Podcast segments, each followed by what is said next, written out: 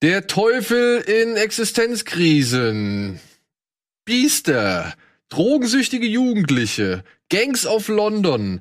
Erwachsene an, ja, am Rande des Nervenzusammenbruchs und so vieles mehr. Heute hier in unserer kleinen Recap-Show zum Angelcamp.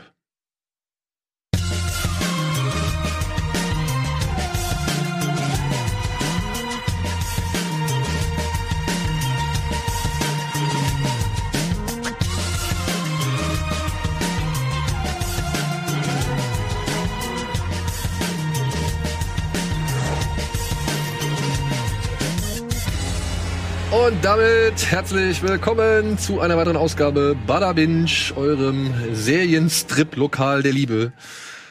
Ist das die neue, okay. der neue Untertitel oder was? Ja. Die äh, Star-Dollar nicht dabei? Nicht? Aber ich habe hier so eine Knarre. Die kannst du so doppelt, äh, doppelt beidhändig, äh, kannst du die Scheinchen in die Luft schießen. kennst du die Dinge? Nee, ich bin, ich bin bei diesen Das ist wie so eine. Willst du mir ein bisschen voraus? Aber du kennst diese Kartenmischmaschinen, oder? Ja, die kenne ich. Ja, und stell dir vor, so eine Kartenmischmaschine mit einem Abzug und halt einem Griff dran und Geld drin. Und Geld drin. Also, Hammer, ja, ne? Wahrscheinlich hast du es wirklich zu Hause. Nee, tatsächlich nicht. Ach, schade. Ich hätte gern, ich hätte gern. Dein Double hat's wahrscheinlich zu Hause. Wahrscheinlich, wahrscheinlich. Auf jeden Fall. Ja, ihr seht es, Sandro und Dennis sind heute bei mir zu Gast und äh, wir haben ein kleines Bundesprogramm zusammengestellt, was tatsächlich den Grund hat, normalerweise, ja, wir hatten vorgehabt, schon das alles möglichst regelmäßig zu wechseln zwischen Klassikerbesprechungen oder ausführlicher Besprechung einer Serie und immer mal so ein bisschen Potpourri. Tatsächlich hatte ich aber letzte Woche echt einen Arsch voll zu tun und neben Kino Plus noch ein paar mehr Aufzeichnungen, plus diese Woche auch schon wieder zwei Aufzeichnungen gehabt. Und deswegen kam ich in der Planung nicht so weit voran, dass ich ja, so eine wirklich größere Serie auseinandernehmen kann, beziehungsweise Leute zusammengefunden habe, die halt über eine bestimmte Serie sprechen können. Und ich bin auch bei manchen Serien halt immer noch nicht ganz am Ende. Ja, ja ich das, bestens weiß. Das muss ich halt auch noch hinzufügen. Aber ich bin, ich arbeite mich langsam vor an allen Fronten. Ja? Ist ja auch nicht schlimm. Ja, es gibt ja genug Serien, über die man reden kann, auch wenn man nicht eine jetzt sich auf eine fokussiert. Genau. Können wir heute schön eine nach der anderen abarbeiten. Deswegen können wir eine nach der anderen abarbeiten. Eine Serie, die wir tatsächlich schon mal hier besprochen haben, und das würde ich dann tatsächlich mal so ein bisschen als allererstes abarbeiten, weil wir haben schon über die Serie gesprochen. Simon ist ein großer Fan davon gewesen und hat sehr oft darüber erzählt. Wir haben auch mal ein bisschen ausführlicher in einer Folge dazu gesprochen. Du hast jetzt komplett beendet, wahrscheinlich, wenn ich das richtig verstanden habe. Ich weiß nicht, welche du meinst. Euphoria. Ah, Euphoria, ja. Ich habe äh, tatsächlich mehrmals sogar geschaut, weil ich es so gut finde. Warum? Ähm, ich habe mich dann viel mit auseinandergesetzt, wie die Serie gemacht wurde und dann ist mir auch aufgefallen, die ist von A24 produziert, ja. was ja für viele tolle Filme, Indie-Filme steht oder inzwischen auch sehr erfolgreiche Filme einfach. Und äh, mich spricht dieser Stil komplett an. Man denkt ja am Anfang noch so, dass das alles ultra klischeehaft ist. Und dann wird das aber von Folge zu Folge immer mehr aufgebrochen. Und das fasziniert mich aber so sehr, dass ich inzwischen, ich glaube, den Piloten dreimal gesehen habe und die Serie dann insgesamt äh, zweimal. Ist eine HBO-Serie und ich kannte den Serienmacher vorher gar nicht, Sam Levinson. Ja, ich kannte halt seinen Film Assassination Nation, den kannte ah. ich halt vorher. Ja. Und ist der, der ist wahrscheinlich in ähnlichem Milieu. Also, also wirklich Assassination Nation, der Film, ähm, pack da halt noch einfach vier Mädels hinzu mhm. oder nimm halt vier Mädels aus dieser Serie raus, die sich halt irgendwann Knarren schnappen und gegen alle zu Felde ziehen, die halt sage ich mal, eher rechtskonservativ und dann auch mit bedenklichen Methoden zu, zu Felde ziehen. Ja. Und dann hast du halt äh, einen Großteil von Euphoria, also einen Teil von Euphoria eingefangen. So. Das ist ja sogar so eine Adaption von einer israelischen Serie. Genau, gab wohl eine sechsteilige israelische Serie. Und ey, ich finde es ich finde es auch inszenatorisch, finde ich das beeindruckend. Ich mag auch tatsächlich seit dieser Serie Zendaya als Schauspielerin Alter, richtig wahrnehmen. Ich freue mich richtig drauf, dass die bei Dune dabei ist. Und ähm also ich muss sagen, ich, in Spider-Man fand ich konnte sie bisher nicht so wirklich viel zeigen in den in Homecoming und Far From Home, mhm. das äh, was sie da so drauf hat. Aber hier in der Serie kriegt sie natürlich die Gelegenheit. Äh, man kann ja kurz mal sagen, worum es überhaupt geht. Ähm, ich glaube, zwar hatte Simon kurz das mal besprochen, aber Rue, gespielt von Zendaya, ist, wie du schon äh, im, im Code-Opener gesagt hast, drogenabhängig. Und eine der Anfangsszenen ist, wie sie eigentlich von der von von einem Entzug wiederkommt und dann es aber nicht lassen kann, bei ihrem Drogendealer und auch gleichzeitig guten Freund vorbeizuschauen und sich wieder neuen Stoff zu besorgen. Und sie steckt auf jeden Fall tief in der Drogenkrise, würde ich mal sagen, kommt da einfach nicht raus. Irgendwann ähm, kommt eine neue Mitschülerin in die Stadt namens Jules, auch eine Schauspielerin, die zum ersten Mal auftaucht. Das ist die Blonde, die wir eben auf dem Fahrrad irgendwie gesehen haben, die hier.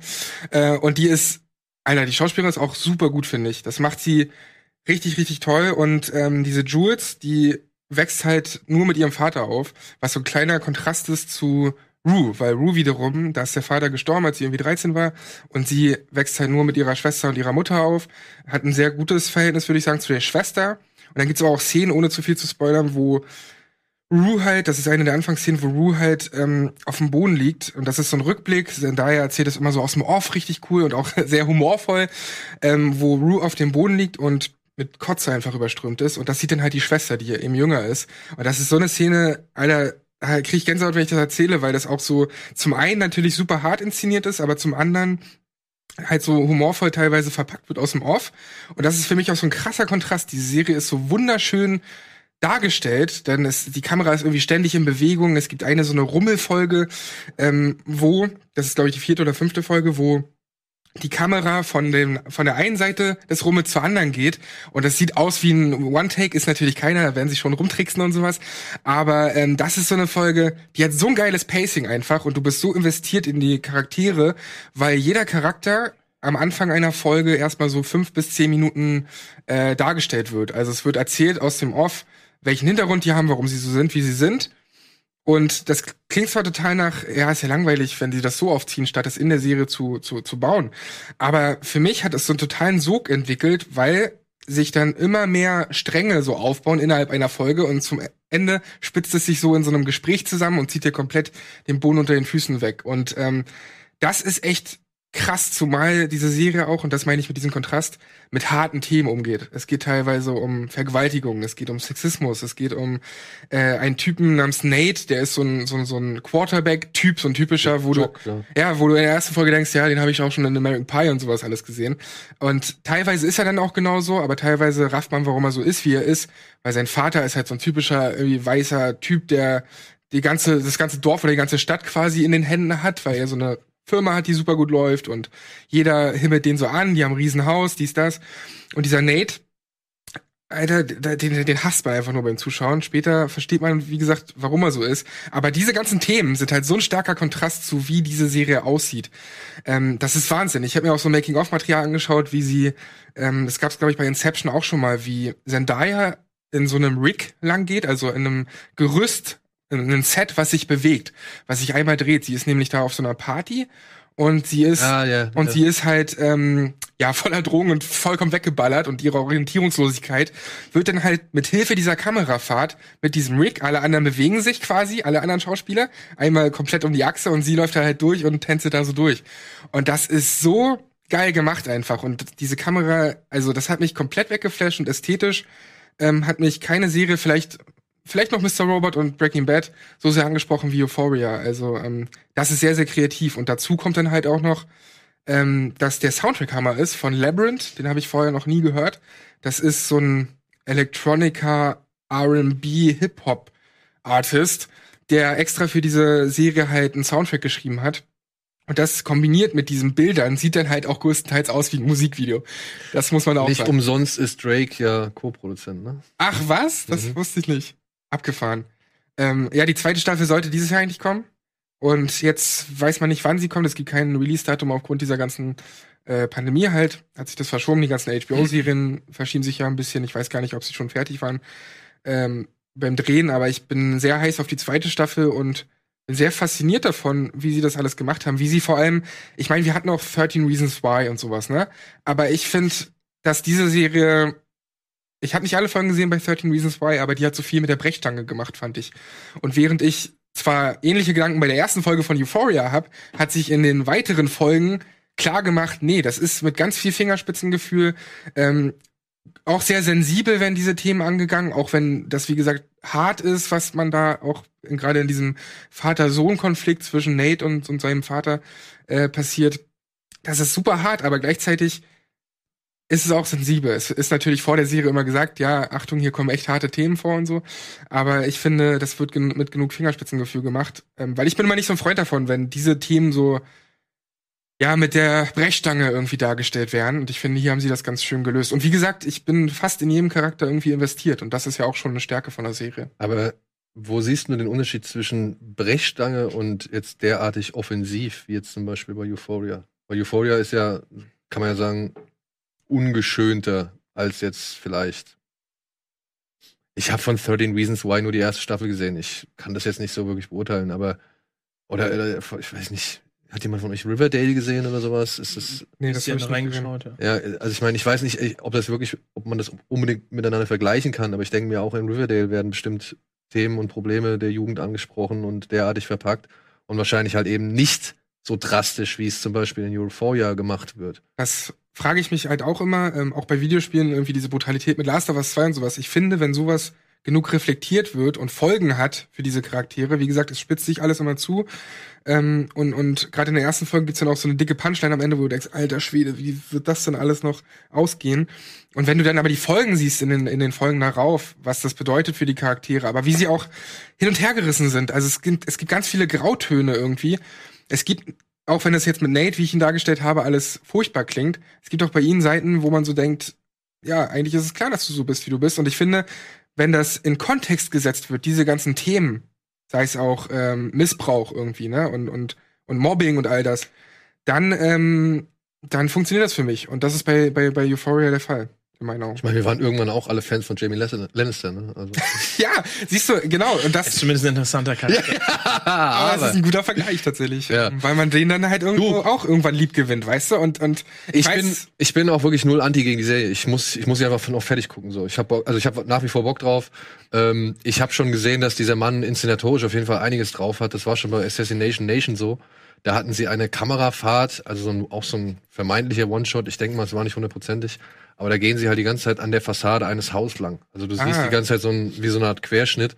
Und die Kamera wandert halt von oben nach unten und guckt halt zu, was einzelne Figuren machen, während halt von außen so eine Art Bedrohung auf das ganze Haus zudringt und so. Und das ist schon ziemlich geil gemacht. Ja, und ich mag das halt, wenn das auch Sinn ergibt. Es ist natürlich heute kein Wunderwerk mehr, irgendwie einen One-Shot zu machen, aber Vor allem braucht jetzt mittlerweile wohl jede Serie einen One-Shot, eine ja, One-Shot-Folge, oder? exakt. Also So. man kann man, man könnte mittlerweile, glaube ich, schon echt eine gute Top 10 der One-Shot-Folgen machen. Das sollte man mal machen vielleicht. Aber ich, ich wollte damit sagen, wenn es Sinn ergibt innerhalb der Handlung, zum Beispiel, wie gesagt, Orientierungslosigkeit stellt das dann dar, wenn die Kamera irgendwie so ist.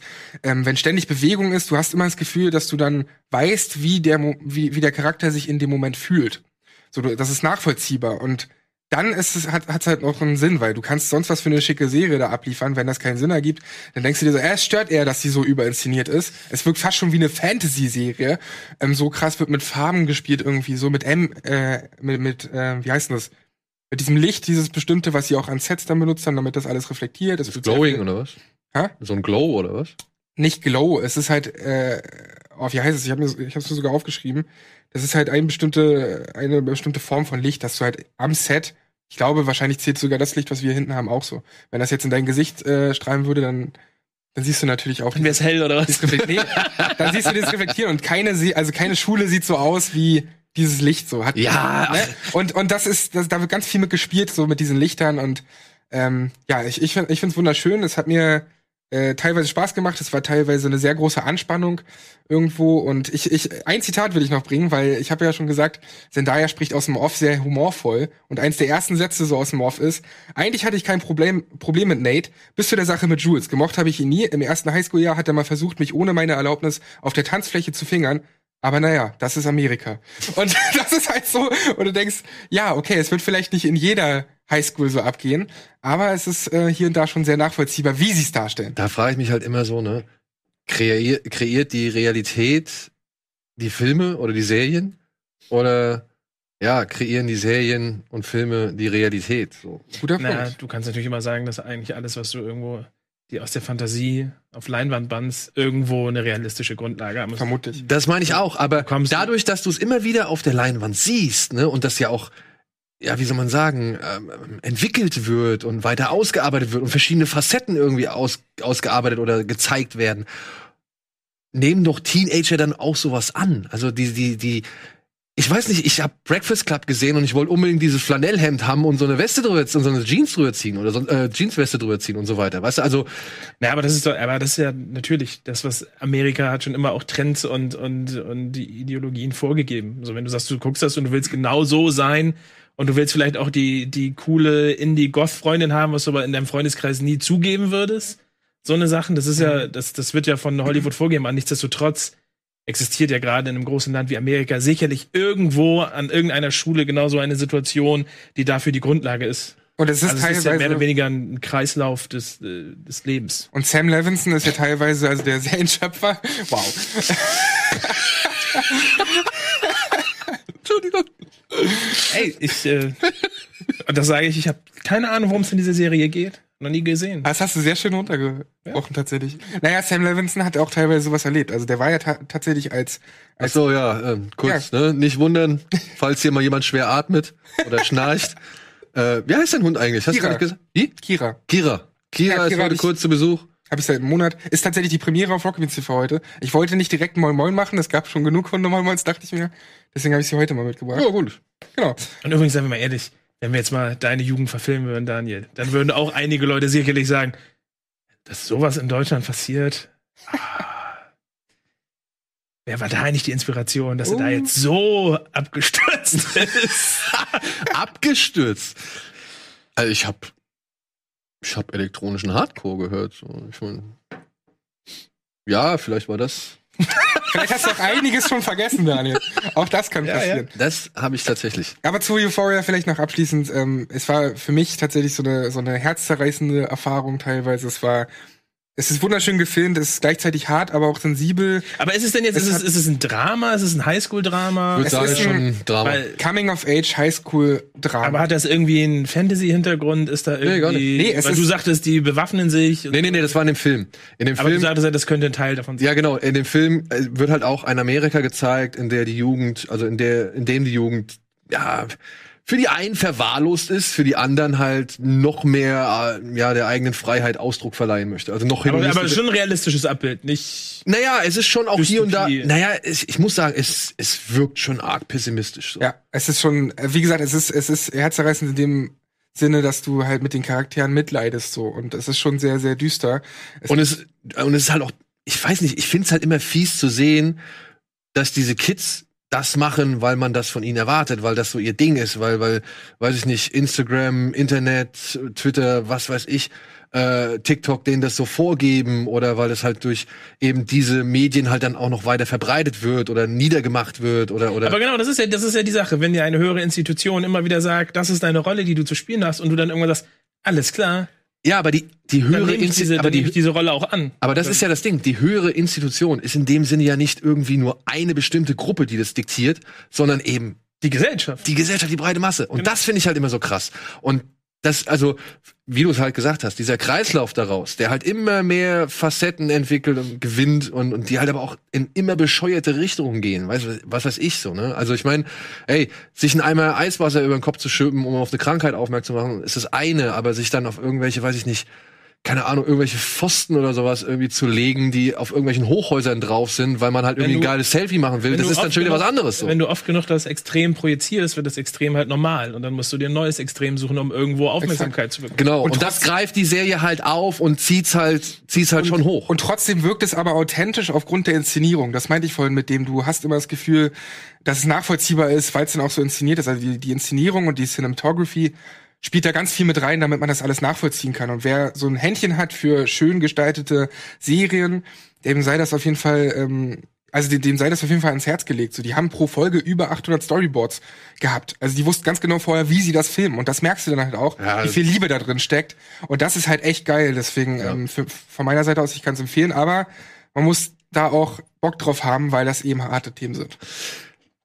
Das würde ich auch für die nächste Serie sagen, die ihr beide ins Rennen geschmissen habt. Und da wären wir auch bei Teenagern an einer Schule. Allerdings sind diese Teenager, ja, wie soll man sagen, Alpakas, Wölfe, Ja, es sind keine Löwen, Hunde, Häschen Und ein Wolf. und ein Wolf. Ja, Wolf habe ich gesagt, ja. Äh, Beastars habt ihr gesagt, habt ihr äh, geguckt. Und ich habe mir die erste Folge angeguckt. Und es ist tatsächlich erstaunlich, ne? Ich habe da, ich muss sagen, die, der, der Stil hat mich abgeholt. Der hat mich relativ schnell abgeholt.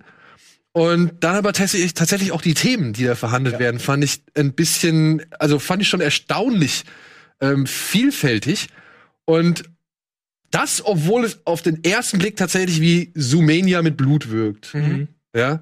Dennis, erklär kurz, worum geht's? Ähm, in Beastars geht es um eine, ja, ein, ein Wolf namens Legoshi, der an einer Highschool ähm, in einem Theaterprojekt arbeitet und sozusagen in einer leichten pubertären Coming-of-Age-Krise ist und sich ähm, damit abfinden muss, dass er sozusagen zu den Fleischfressern gehört. Die Schule ist eben in Fleischfresser und Pflanzenfresser aufgeteilt und äh, ja, so wie das dann halt eben im Leben so geht, werden einige dann eben auch ihren Rollen gerecht und müssen sich sozusagen damit abfinden, dass sie das sind, wie sie geboren wurden. Aber Legoshi hat halt eben noch eine, eine, eine Sinnkrise damit, weil er eben diese Rolle eigentlich nicht einnehmen will, weil er doch ein eher ähm, emotionaler und sentimentaler Typ ist. Und ähm, eigentlich finde ich, dass alles, was irgendwie eben über Euphoria gesagt wurde, trifft mindestens genauso auf Beastars. So, ich habe diese Serie ähm, angefangen, ohne dass ich ähm, von dem von dem Manga irgendwas wusste und habe die halt an einem Nachmittag beziehungsweise an einem Sonntag komplett durchgeschaut, ähm, weil die mich so in, in ihren Bann gezogen hat. Und ich muss sagen, ich habe selten ein Anime und ähm, selten auch überhaupt eine Serie äh, mit Jugendlichen gesehen, wo ich das Gefühl hatte, dass die, dass die Charaktere und Figuren so realitätsnah gezeichnet wurden, also nicht im Sinne vom Zeichnen, sondern dass sie so dargestellt wurden, die Art und Weise, wie sie gesprochen haben, was du sagst, welche Alltagsthemen dort, welchen Alltagsthemen dort Zeit und Raum auch ein, eingeräumt wurde, war halt erstaunlich. Und ich muss sagen, ich habe das bis zum Ende gesehen und dachte, selten so geil ausgearbeitete Charaktere ähm, gesehen in so einer Serie. Und das macht's halt einfach aus. Und das ist Wahnsinn, weil ja grundlegend schon so ein bisschen die Distanz da ist, wie bei Bojack, weil es halt einfach Tiere sind. Ja. Und trotzdem ist das so nachvollziehbar und so authentisch und schön geschrieben einfach. Und ähm, was ich auch noch sagen kann zu dem Stil so, ich bin so satt von so vielen CGI-Animes. Es gibt auf Netflix diesen Blame-Anime, auf den ich ein bisschen gespannt war, weil das so Cyberpunk-Kram war. Und der hat irgendwie zwölf Frames per Second, weißt du? Und ähm, Das ist aber nicht der mit dieser Endzeit-Welt, oder? Oder ist doch, das eine Serie? Ja. Oder ist ein Film? Ist eine Serie. Okay, weil ich kenne einen Film, der heißt, oder heißt der Bam einfach nur? Egal. Ähm, und, und das ist halt ähm, so Cyberpunk-Kram irgendwie und da sind halt, ist halt die Frame-Anzahl scheiße. Das, was ich damit sagen will, ist, das hier ist zwar CGI, aber es sieht unglaublich schön aus. Also ich kenne keinen. Ist, mir ist es nach der ersten Folge schon nicht mehr aufgefallen. Ja, siehst du, und das, was das ist das beste Kompliment, was man der Serie machen kann. Und ja. ähm, so, wenn, wenn man auf CGI zurückgreift, dann genau so. Und genauso geil ist auch das Intro, denn das ist Stop Motion.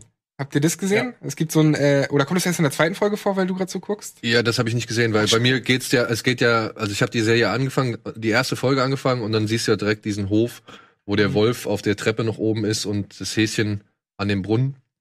Und ähm, ja, also das war so die erste Einstellung. Und das fand ich schon nett, aber was mich richtig gekriegt hat, war, ähm, es geht ja tatsächlich, die Serie beginnt ja mit einem Mordfall das Alpaka-Männchen, ne? Ist das ja. ein Alpaka-Männchen? Lem heißt er? Lem? Genau, Lem. Lem. Der wird äh, tatsächlich in einem Unterrichts, in einem Klassenzimmer oder in einem. In so in, vor, dem, vor der Theaterbühne. Ist das die Theaterbühne? Ich glaube schon, ja. Weil ich meine, da stand irgendwie noch, da waren so eine Tafel mit so irgendwie die, die Lehre zwischen Fleisch und Pflanzenfresse oder irgendwie sowas. Also kann das sein, dass es eine Vorlesung, also ein Vorlesungsraum war oder halt Theaterbühne, keine Ahnung. Mhm. Und der wird, ja, offensichtlich umgebracht von einem Fleischfresser. Und das und das fand ich halt schon, da war halt dann Sumania sofort da. So, das schafft plötzlich die Kluft an dieser Schule zwischen eben Pflanzenfressern und Fleischfressern wieder wundervoll übertragbar auf unsere Gesellschaft, ne? was man halt irgendwie, wen man abspaltet und wie sich die Gesellschaften aufteilen.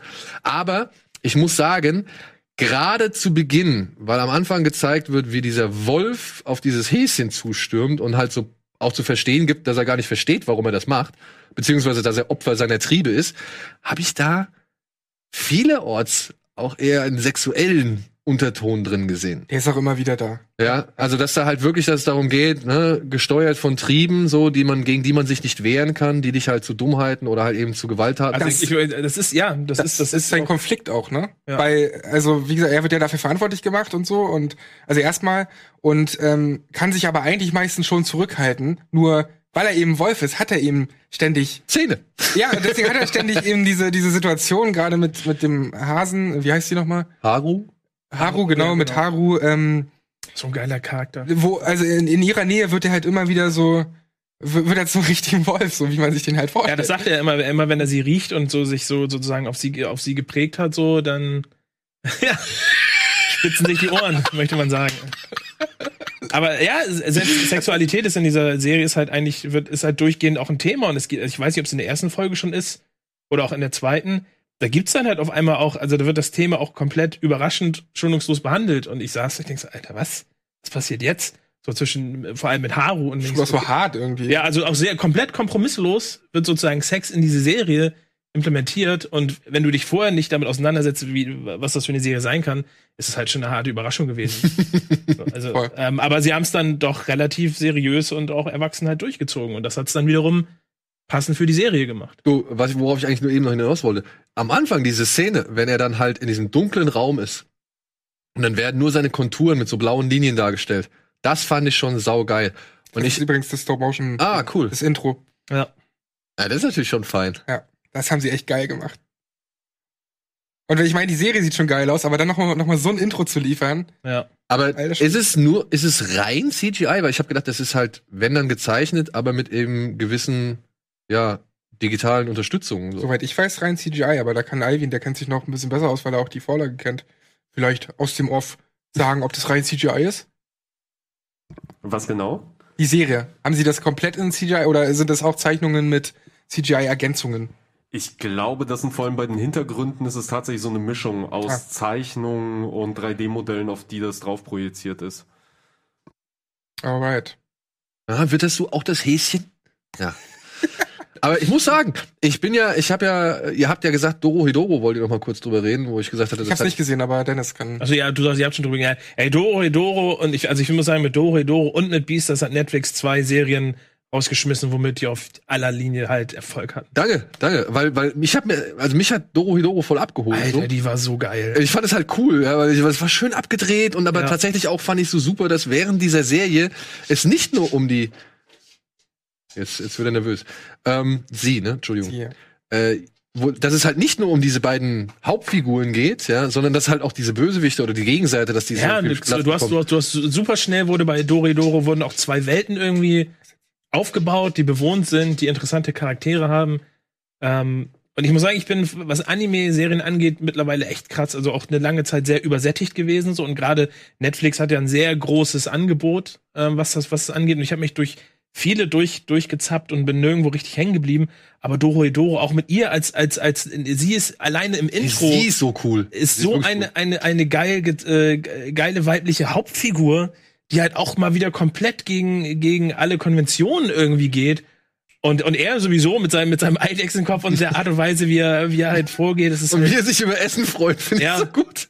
Ja, und das ist halt einfach, und es ist so schade, Keimann. dass man, äh, genau, dass man jetzt auf Doro Doro die zweite Staffel und noch auf Beastars praktisch bis nächstes Jahr, glaube ich, warten muss.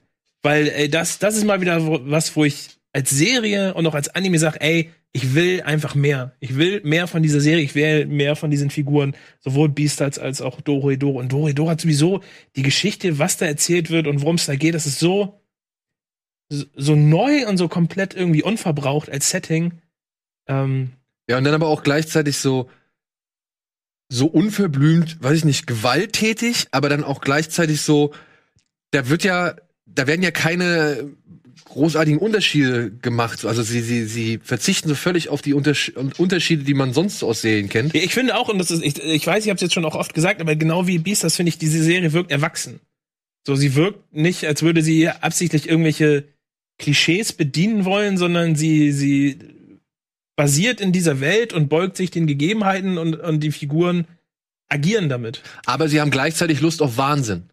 Also sie, sie, sie drehen schon gerne mal frei. Also sie lassen ihren kreativen Ideen Ja. freien Lauf. Was ja aber gut ist. Was, genau, was, was geil ist so. Also sie sind erwachsen wahnsinnig. Also das erste Mal, wo er dem einen Typen in den Kopf beißt, äh, dachte ich auch, Alter, was geht jetzt?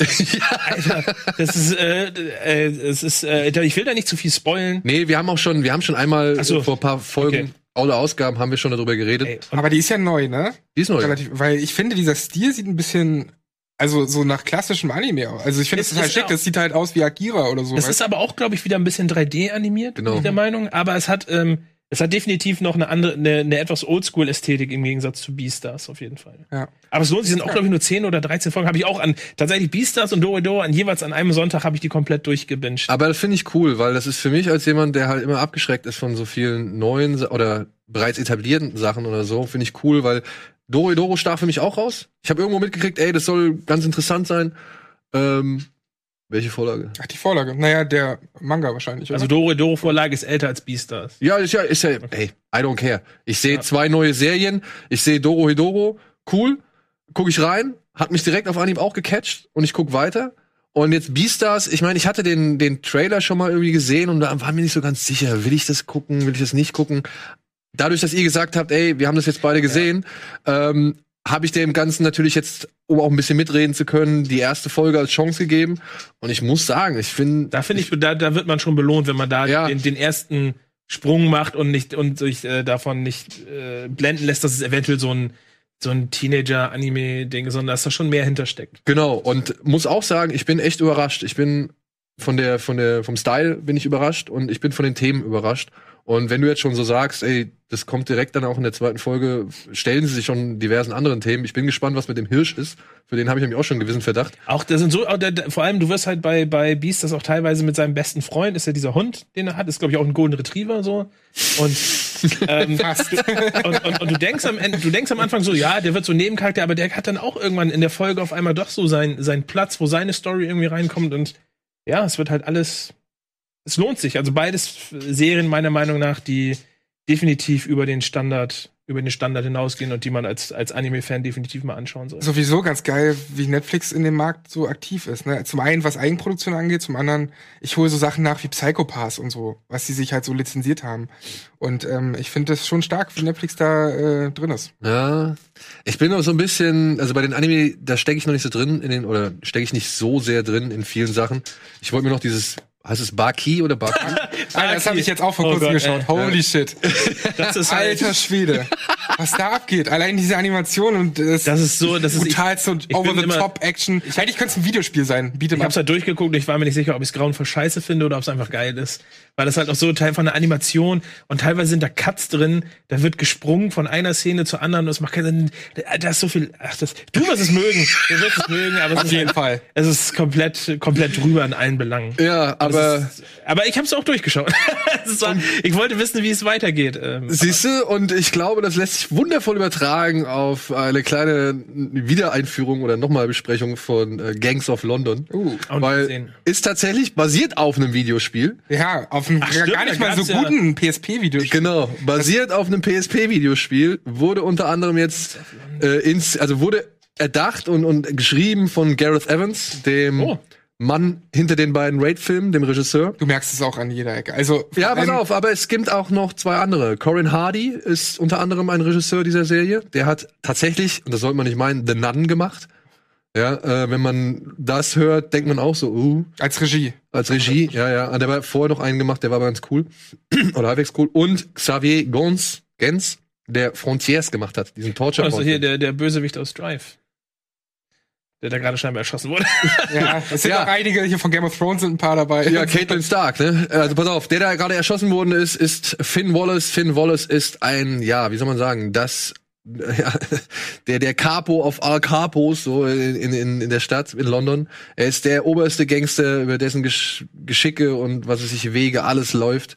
Er kontrolliert äh, komplett alle Verbrechen in ganz London und hat mittlerweile auch ein Milliard, milliardenschweres Unternehmen, ähm, Bauunternehmen in, ins Leben gerufen, um halt die Firma reinzuwaschen. Und dieser Mann wird äh, zu Beginn dieser Serie direkt erschossen, wodurch es zu einem gewissen Machtvakuum in London kommt. Der Sohn Sean, er hat zwei Söhne, der Sohn Sean ähm, wird jetzt so gesehen erstmal ähm, Finns Business übernehmen und läuft und leitet dann so quasi die Gangstergeschicke. Und sein bester Kumpel Marcus, der wiederum der Sohn von Finns bestem Kumpel Ed ist, also von der rechten Hand, ähm, der soll halt so sich weiter ums Baubusiness kümmern. Und gleichzeitig ruft Sean aber eben halt einen, wie soll man sagen, ein komplettes Embargo aus für alle Geschäfte, denn er möchte halt erst rausfinden, wer seinen Vater umgebracht hat. Mhm. Und daraus entspinnt sich jetzt, ich bin jetzt bei Folge sieben, ja, daraus entspinnt sich ein Gangsterkrieg, in dem tatsächlich die Polizei auch nur ein weiterer Mitspieler ist. Also die Polizei kriegt genauso viel Zeit eingeräumt, wie zum Beispiel, keine Ahnung, die, die, ähm, was sind sie? Oh, ich wollte sagen Armenier, aber es sind nicht Armenier. Egal. Also die Gangs, die einzelnen Gangs, die unter anderem gegen Sean oder für Sean oder abseits von Sean arbeiten, die kriegen ähnlich viel Zeit eingeräumt wie jetzt zum Beispiel die Polizei, die nebenbei agiert. Und dann gibt's aber wohl noch eine ganz andere Instanz, die über allem steht Und natürlich müssen die Gangs untereinander auch klarkommen. Und Sean will halt gleichzeitig versuchen, irgendwie seinem Vater halbwegs gerecht zu werden und dann aber auch den Tod zu rächen. Aber dann auch gleichzeitig noch vernünftig aus dieser Sache rauszukommen. Das ist auch so hart, wie man sich das vorstellt. Also Ey, hab Ich fand die ich hab Szene mit dem brennenden Typ am Seil fand ich schon krass. ja, das, Das ist die der. Opener, das ist die erste Szene. Das ist die erste Szene. und, und die erste Folge geht halt anderthalb Stunden, deswegen habe ich auch gestern nur die erstmal geschaut, aber es ist so hart und was ich vorhin meinte mit, du merkst, dass es vom The Raid-Macher ist, die Kamera. Die Kamera ist so geil. Du, sie ist zwar schnell, sie ist manchmal hektisch, du kannst aber trotzdem jederzeit die Action verfolgen. Und das ist ja auch eine Stärke, die einfach The Raid, beziehungsweise vor allem The Raid 2 halt zu einem der besten Actionfilme in meinen Augen macht. Wahnsinn. Also der Typ ist echt Äh, so drauf. Aber ist das, ist das so ein bisschen, ist das so, wie kann man sich das vorstellen, wie eine Mischung aus Snatch und Luther sozusagen, so in die Richtung? Also, naja, es, es, es hat tatsächlich so ein bisschen oder fehlt dem eine gewisse Leichtigkeit? Ich finde, es hat ein bisschen Hooligans-Vibes. wie hieß denn der Film damals? Green Street Hooligans. ja. So ein bisschen davon auch die Vibes natürlich, weil die Also- alle auch so roughe Kerle sind. Also es ist schon, also es ist schon, ich sag jetzt mal, dieses typische britische Gangster, Gangster. Nee, typisch nicht. Also es hat ein bisschen von der Ästhetik, was so das, was so die Farben und vielleicht auch das Bild angeht, aber tatsächlich. Ja, aber ich habe eben in einem, in einer Szene war auf jeden Fall ein Wohnwagencamp zu sehen. ja. So. Und, Ja, das ist, das sind tatsächlich, also diese Gypsies sind tatsächlich auch ein, ein Baustein in der ganzen Geschichte Mhm. so, ja, weil ich, so viel kann man verraten, das ist tatsächlich in der ersten Folge, es wird offen, es wird klar, dass der Sohn des äh, Gypsy-Clan Oberhaupts, dass der eben diesen Finn Wallace umgebracht hat. Man weiß halt nur nicht warum. mhm. Ja. Und das Oberhaupt, der, der, der, der eine der besten Figuren in der Serie ist, ähm, der kriegt halt, der will halt seinen Sohn natürlich beschützen. So. Weil er halt herausgefunden hat, dass auch der Sohn im Auftrag gehandelt hat. Und darum geht's. Es geht halt rauszufinden, wer halt diesen Tod wollte. Und warum der überhaupt zu dem Zeitpunkt ja. in dem, in dem, in der Gegend sich aufgehalten hat. Aber darum gibt, geht's. gibt es da, gibt es da so bestimmte Charaktere? Die, also gibt es so, was so Guy Ritchie-Filme ausmachen, sind ja so typische britische Charaktere. Ist das hier auch so oder ist es eher komplett realit äh, Es ist- realistisch und, und ernst? es ist sehr ernst, es ist sehr rough, es ist, also es ist kein, kein witty, es ist kein, okay, kein, das, genau, das wollte ich. kein Klugscheißern oder sonst irgendwas. Es gibt vielleicht hier und da mal einen humorvollen Spruch oder einen Gag oder so, aber das ist alles bierernst. Ja, also es gab Leute, die haben mir schon geschrieben, ja, Game of Thrones in Londons Unterwelt. Aber das ist, würde ich jetzt, nur weil jetzt Caitlin Stark mitspielt, die tatsächlich, die, die tatsächlich die Witwe von, von Finn Wallace spielt, also die, Gang, die, die Königin-Witwe so gesehen. Aber eine Frage, die ich dann noch ein bisschen hätte, weil ich, wie gesagt, nur die erste Folge gesehen habe, ähm, ist man auch in den Charakteren investiert? Weil ich habe in der ersten Ja. Folge das Gefühl gehabt, dass die mir dann zu rough, zu weit weg irgendwie sind, weil ich natürlich ein sehr weicher Kerl Es gibt, es gibt tatsächlich eine Figur namens Elliot. Der hat tatsächlich auch echt ein paar üble Kämpfe ab zu absolvieren. Das ist der, der, der Schwarze, Ja. der dem Typ halt das Bierglas in die Fresse haut Ja. und dann halt den Kopf mit dem Bierglas gegen das Tresen. Und vorher auch Tresen- schon, und vorher auch schon mit, äh, mit dem Aschenbecher. Genau, genau. Der Typ, also mit dem gehe ich regelmäßig mit, weil der muss wirklich Schmerzen. Der muss wirklich Schmerzen erleben, Alter. Es gibt Und kriegt dann trotzdem auf die Fresse, wenn er was Gutes gemacht hat. Ja, Also- also, also mit dem gehe ich tatsächlich mit, aber ich muss auch sagen, ich habe jetzt mittlerweile mit Sean, dem, dem Sohn, der jetzt das Business übernehmen muss, äh, dargestellt von Joe Cole, das ist der Hauptdarsteller, der hat bei Peaky Blinders mitgespielt Mhm. und der hat bei ähm, Prayer Before Dawn den, den Jungen im Knast gespielt. Ähm, mit dem gehe ich mittlerweile auch mit. Ist weil gut auch, der Schauspieler. ich finde den, ich finde den schon, ich finde auch echt cool. Ich muss auch sagen, ich habe so ein bisschen Bock auf seinen Kumpel Marcus, der halt so das Business, also das, das Baubusiness leitet. Ähm, den mag ich auch noch, weil ich bei dem einen gewissen Konflikt spüre. Ja, und ich bin gespannt, wie sie diesen Konflikt ausspielen. Ich mochte der tatsächlich den, den Gypsy-Clan-Chef. Den fand ich auch cool, weil das einfach ein Typ war. Ja, das war einfach ein Typ. Und, ey, bitte. Ich weiß, das ist lang. Die erste Folge sind eineinhalb Stunden. Danach die Folgen sind auch jeweils so ungefähr roundabout 50, 55 bis 60 Minuten. Aber Folge 5 ist für mich ein Glanzstück. Also es ist so schade, dass das kein Film ist, ja, obwohl man tatsächlich fast jede einzelne Folge als Film betrachten kann, als kurzer kleiner Film. Man muss gar nicht so unbedingt die die Zusammenhänge immer kennen, um halt gewisse Folgen dann auch genießen zu können. Aber Folge 5 hat eine Ballerei drin. Feierabend. Das heißt, seit The Raid hast du nichts mehr Besseres gesehen. Alter. Also das ist wirklich, das ist so brutal, aber dann auch inszenatorisch so geil, so dass die, also wo die Kamera halt einfach mit einem Typen durch so ein Dach von einem Haus Mhm. runterspringt, so um halt dann weiterzumachen, dass der Soldat, der halt runterspringt, eben auf die beiden Leute ballert, die halt sich unten im Haus befinden. und du es aus deren Perspektive siehst. Und das ist wirklich Heroic Bloodshed vom aller, allerfeinsten. Also wirklich vom aller, allerfeinsten. Da war der Daniel doch ich sehr, war, sehr ich war glücklich. so glücklich. Ich war wirklich so glücklich. Aber das ist der Höhepunkt dieser Folge. Aber vorher, das spielt alles etwas außerhalb der Handlung und auch außerhalb von London. Und konzentriert sich tatsächlich nur auf einen bestimmten kleinen Ort und einen bestimmten Moment, in dem mehrere Parteien zusammengeführt werden. Wie Gareth Evans das macht, das ist echt der Anfang von Raid. Ja, nochmal so ungefähr in 60 Minuten Mhm. plus aber halt dann auch dem Höhepunkt oder halt der, der Explosion, der Gewalteruption, ja. Ähm, das ist echt saugeil gemacht. Also auch von dem Stimmungsaufbau, wie du, wenn du realisierst, was plötzlich gleichzeitig passiert und was irgendwie plötzlich gleichzeitig ist, aber dann auch, wie er schafft, es gibt da eine Drohnenfahrt, da siehst du halt Leute von einem Haus loslaufen. Kamera geht weiter, du siehst eine weitere Position, die gerade schon vorher was gemacht hat. Du siehst eine weitere Position, die halt beim Zielpunkt ankommt und dann siehst du den Zielpunkt, ja, und du hast halt plötzlich in dem Moment den genauen Überblick, fuck, hier geht gleich die Hölle ab. Hm. Ja, und das macht der ah, ey, es, äh, wirklich er Also meinst du, meinst du, sollte man sich auf jeden Fall mal so einen Sky-Test-Account machen, um sich die Serie anzugucken? Also, ich sag so, das, das muss jeder für sich selbst entscheiden, aber Gangs of London, wenn es am Ende des Jahres um die Serien des Jahres geht, hat bei mir schon mal Wirklich? jeden Fall Oh. Top 3. Weil, und das ist das Geile, was ich halt auch finde, ähm, die Serie hält sich nicht so lang mit irgendwelchen Sachen auf, die man tatsächlich in anderen Serien noch mal stärker oder länger thematisiert. Also wenn du zum Beispiel mitbekommen hast, dass eine Aktion stattgefunden hat, dann passiert in der nächsten schon, äh, Situation oder in der nächsten Szene, die du daraus siehst, pass passiert die Reaktion, ohne dass das, Das Thema noch nochmal mal- ver verhandelt wird, so von wegen, Unnötige Side-Quests. Genau. Ja, genau. Nebengeschichten. oder dass halt irgendwie einer ankommt und sagt, ey, wir haben von Larry erfahren, das muss der und der gewesen sein, sonst hätte er uns hier nicht abfangen können und so weiter. Also dass das nach einer Aktion nochmal komplett verhandelt wird, sondern darauf folgt dann direkt die Reaktion, dass halt man als Zuschauer hat man jetzt also die Information und geht direkt einen Schritt weiter. Und das macht die Serie tatsächlich echt relativ geschickt, meiner Ansicht nach. Also ich habe jetzt, wie gesagt, ich bin in Folge 7 und es passieren immer noch Sachen, wo ich sage, ah, cool, jetzt weiß ich zwar das, aber okay, wie ist das denn jetzt so?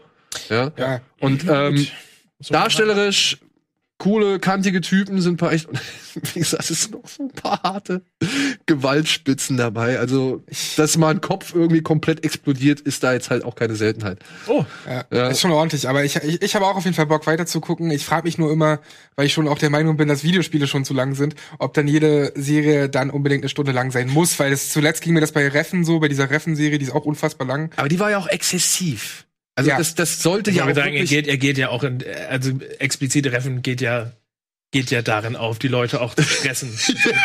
ich erinnere mich nur an die Szene, wo der, wo er, wo er bei dem Vater zu Hause ist mit dem Häschen und die ganze Zeit im Türrahmen steht und ihn irgendwie zu irgendwas bewegen wird. Ich so, kann das bitte aufhören?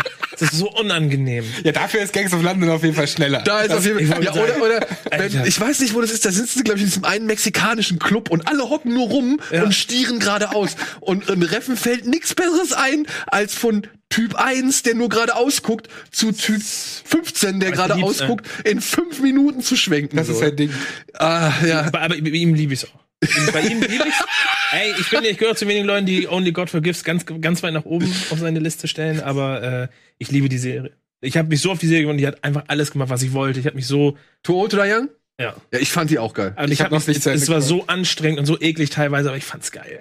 Aber, aber wenn Der es Mann, der Mann weiß halt einfach, wie man ein geiles Bild langsam inszeniert. Da gibt es einfach keinen, der es besser kann. als Ja, aber, aber dann halt auch wirklich, ne, eben aufgrund dieser Langsamkeit auch gewisse Dinge wirklich, ja, wie soll man sagen, nervenzerfetzend Ja. Vor auszureizen. allem, er hat ja auch die, er hat ja auch die, er hat ja auch die Angewohnheit, da dann irgendwie immer so einen Ton oder so drunter zu legen, so einen ganz lang gezogenen Ton, und dann kommt mal hier ein Streicher wieder rein und so und denkst, Alter, nee.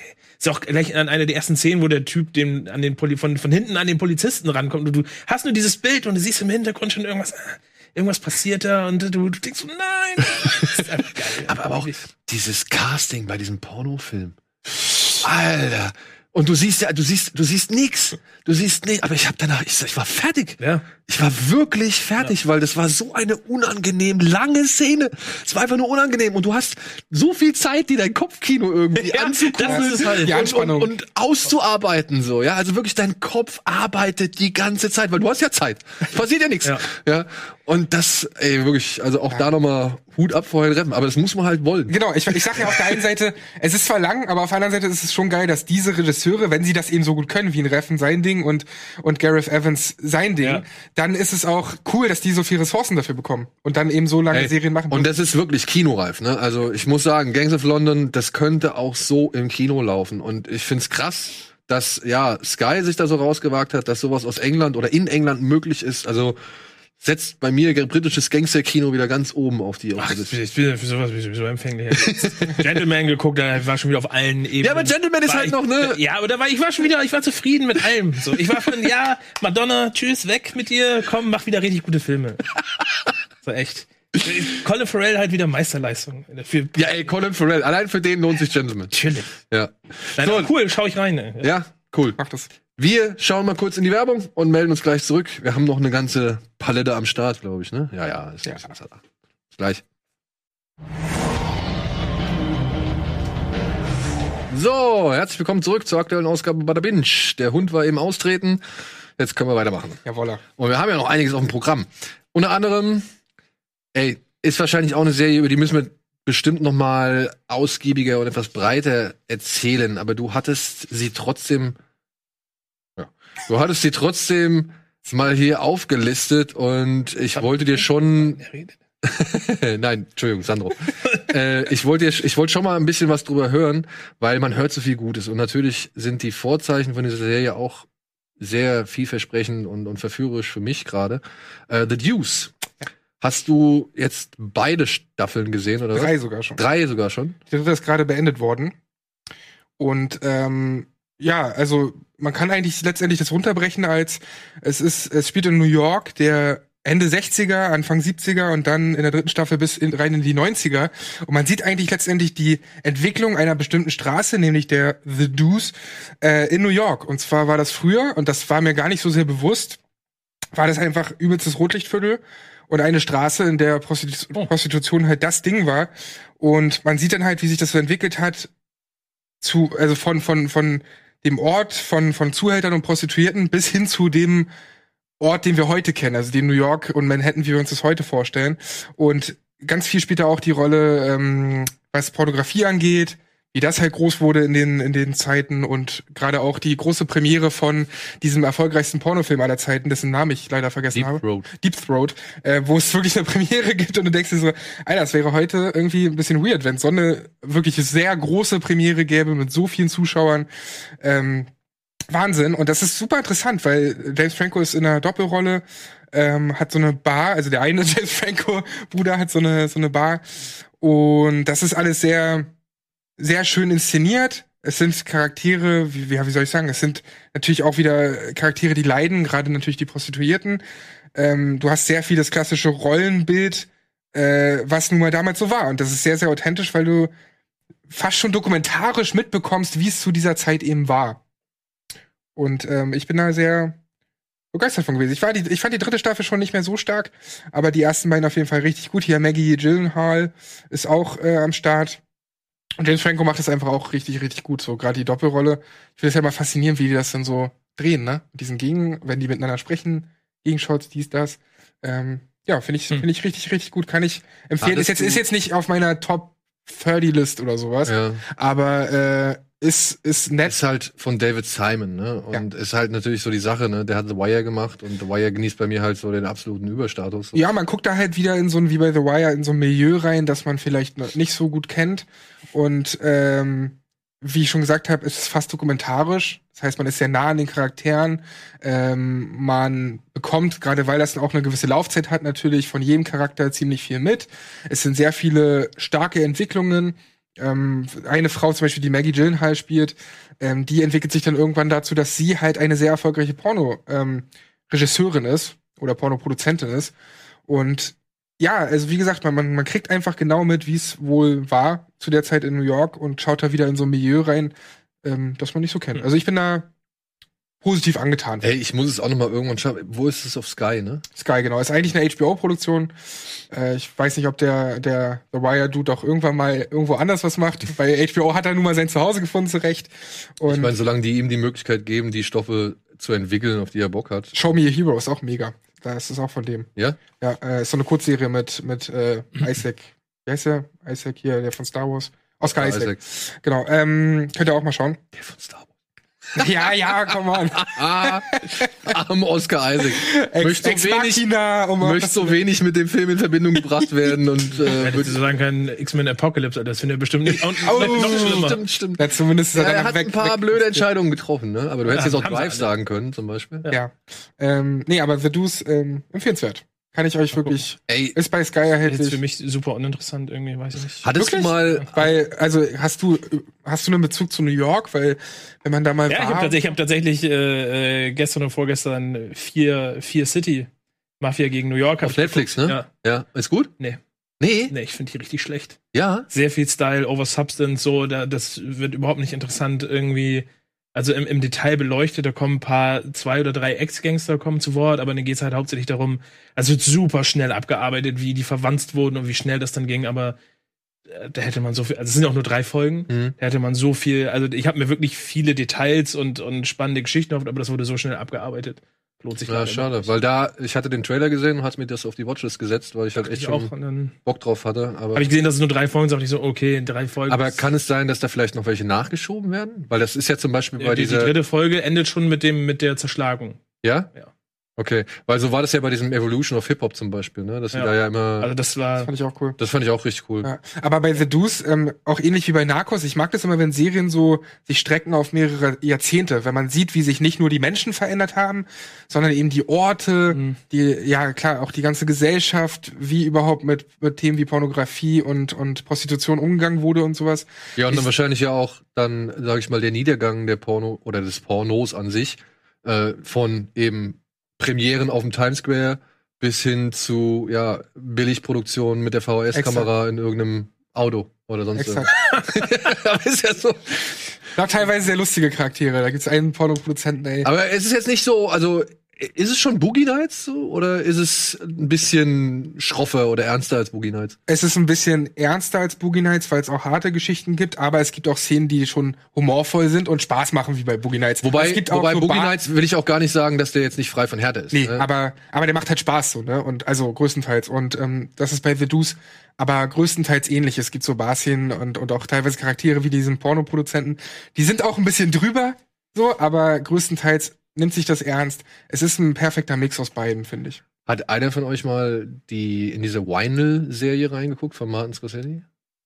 Ach, das Ding. Nee. Äh, ja, zwei Folgen. Ich habe die erste verloren. Folge halt gesehen und fand's halt echt erschreckend nicht gut. Nee, es war auch gar nicht so geil produziert. Also es sah nicht Naja, also das, das würde ich jetzt nicht unbedingt sagen, Heißt aber Vinyl? Vinyl. Vinyl, also, Also Vinyl. wie Vinyl. Vinyl.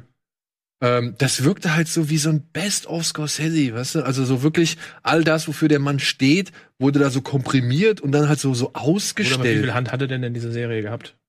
Ich glaube, er hat nicht alles inszeniert. Nee, nicht alles inszeniert, so, aber der war da mit als, als Producer mit an Bord und, und hat, glaube ich, ein paar, die, zumindest die Pilotfolge inszeniert. Ja. Und war irgendwie, weiß ich nicht, wirkte wie so ein Ausverkauf. Ja, und das hier hat mich wesentlich, also gerade auch die Charaktere, die beiden Brüder, die von James Franco gespielt werden, äh, und die ganzen anderen, die wir da gerade auch auf dem Bild sehen, ähm, das, der, die haben mich da auch mehr interessiert, die, die Mhm. Figuren einfach als bei Vinyl. Und hast du Fargo gesehen?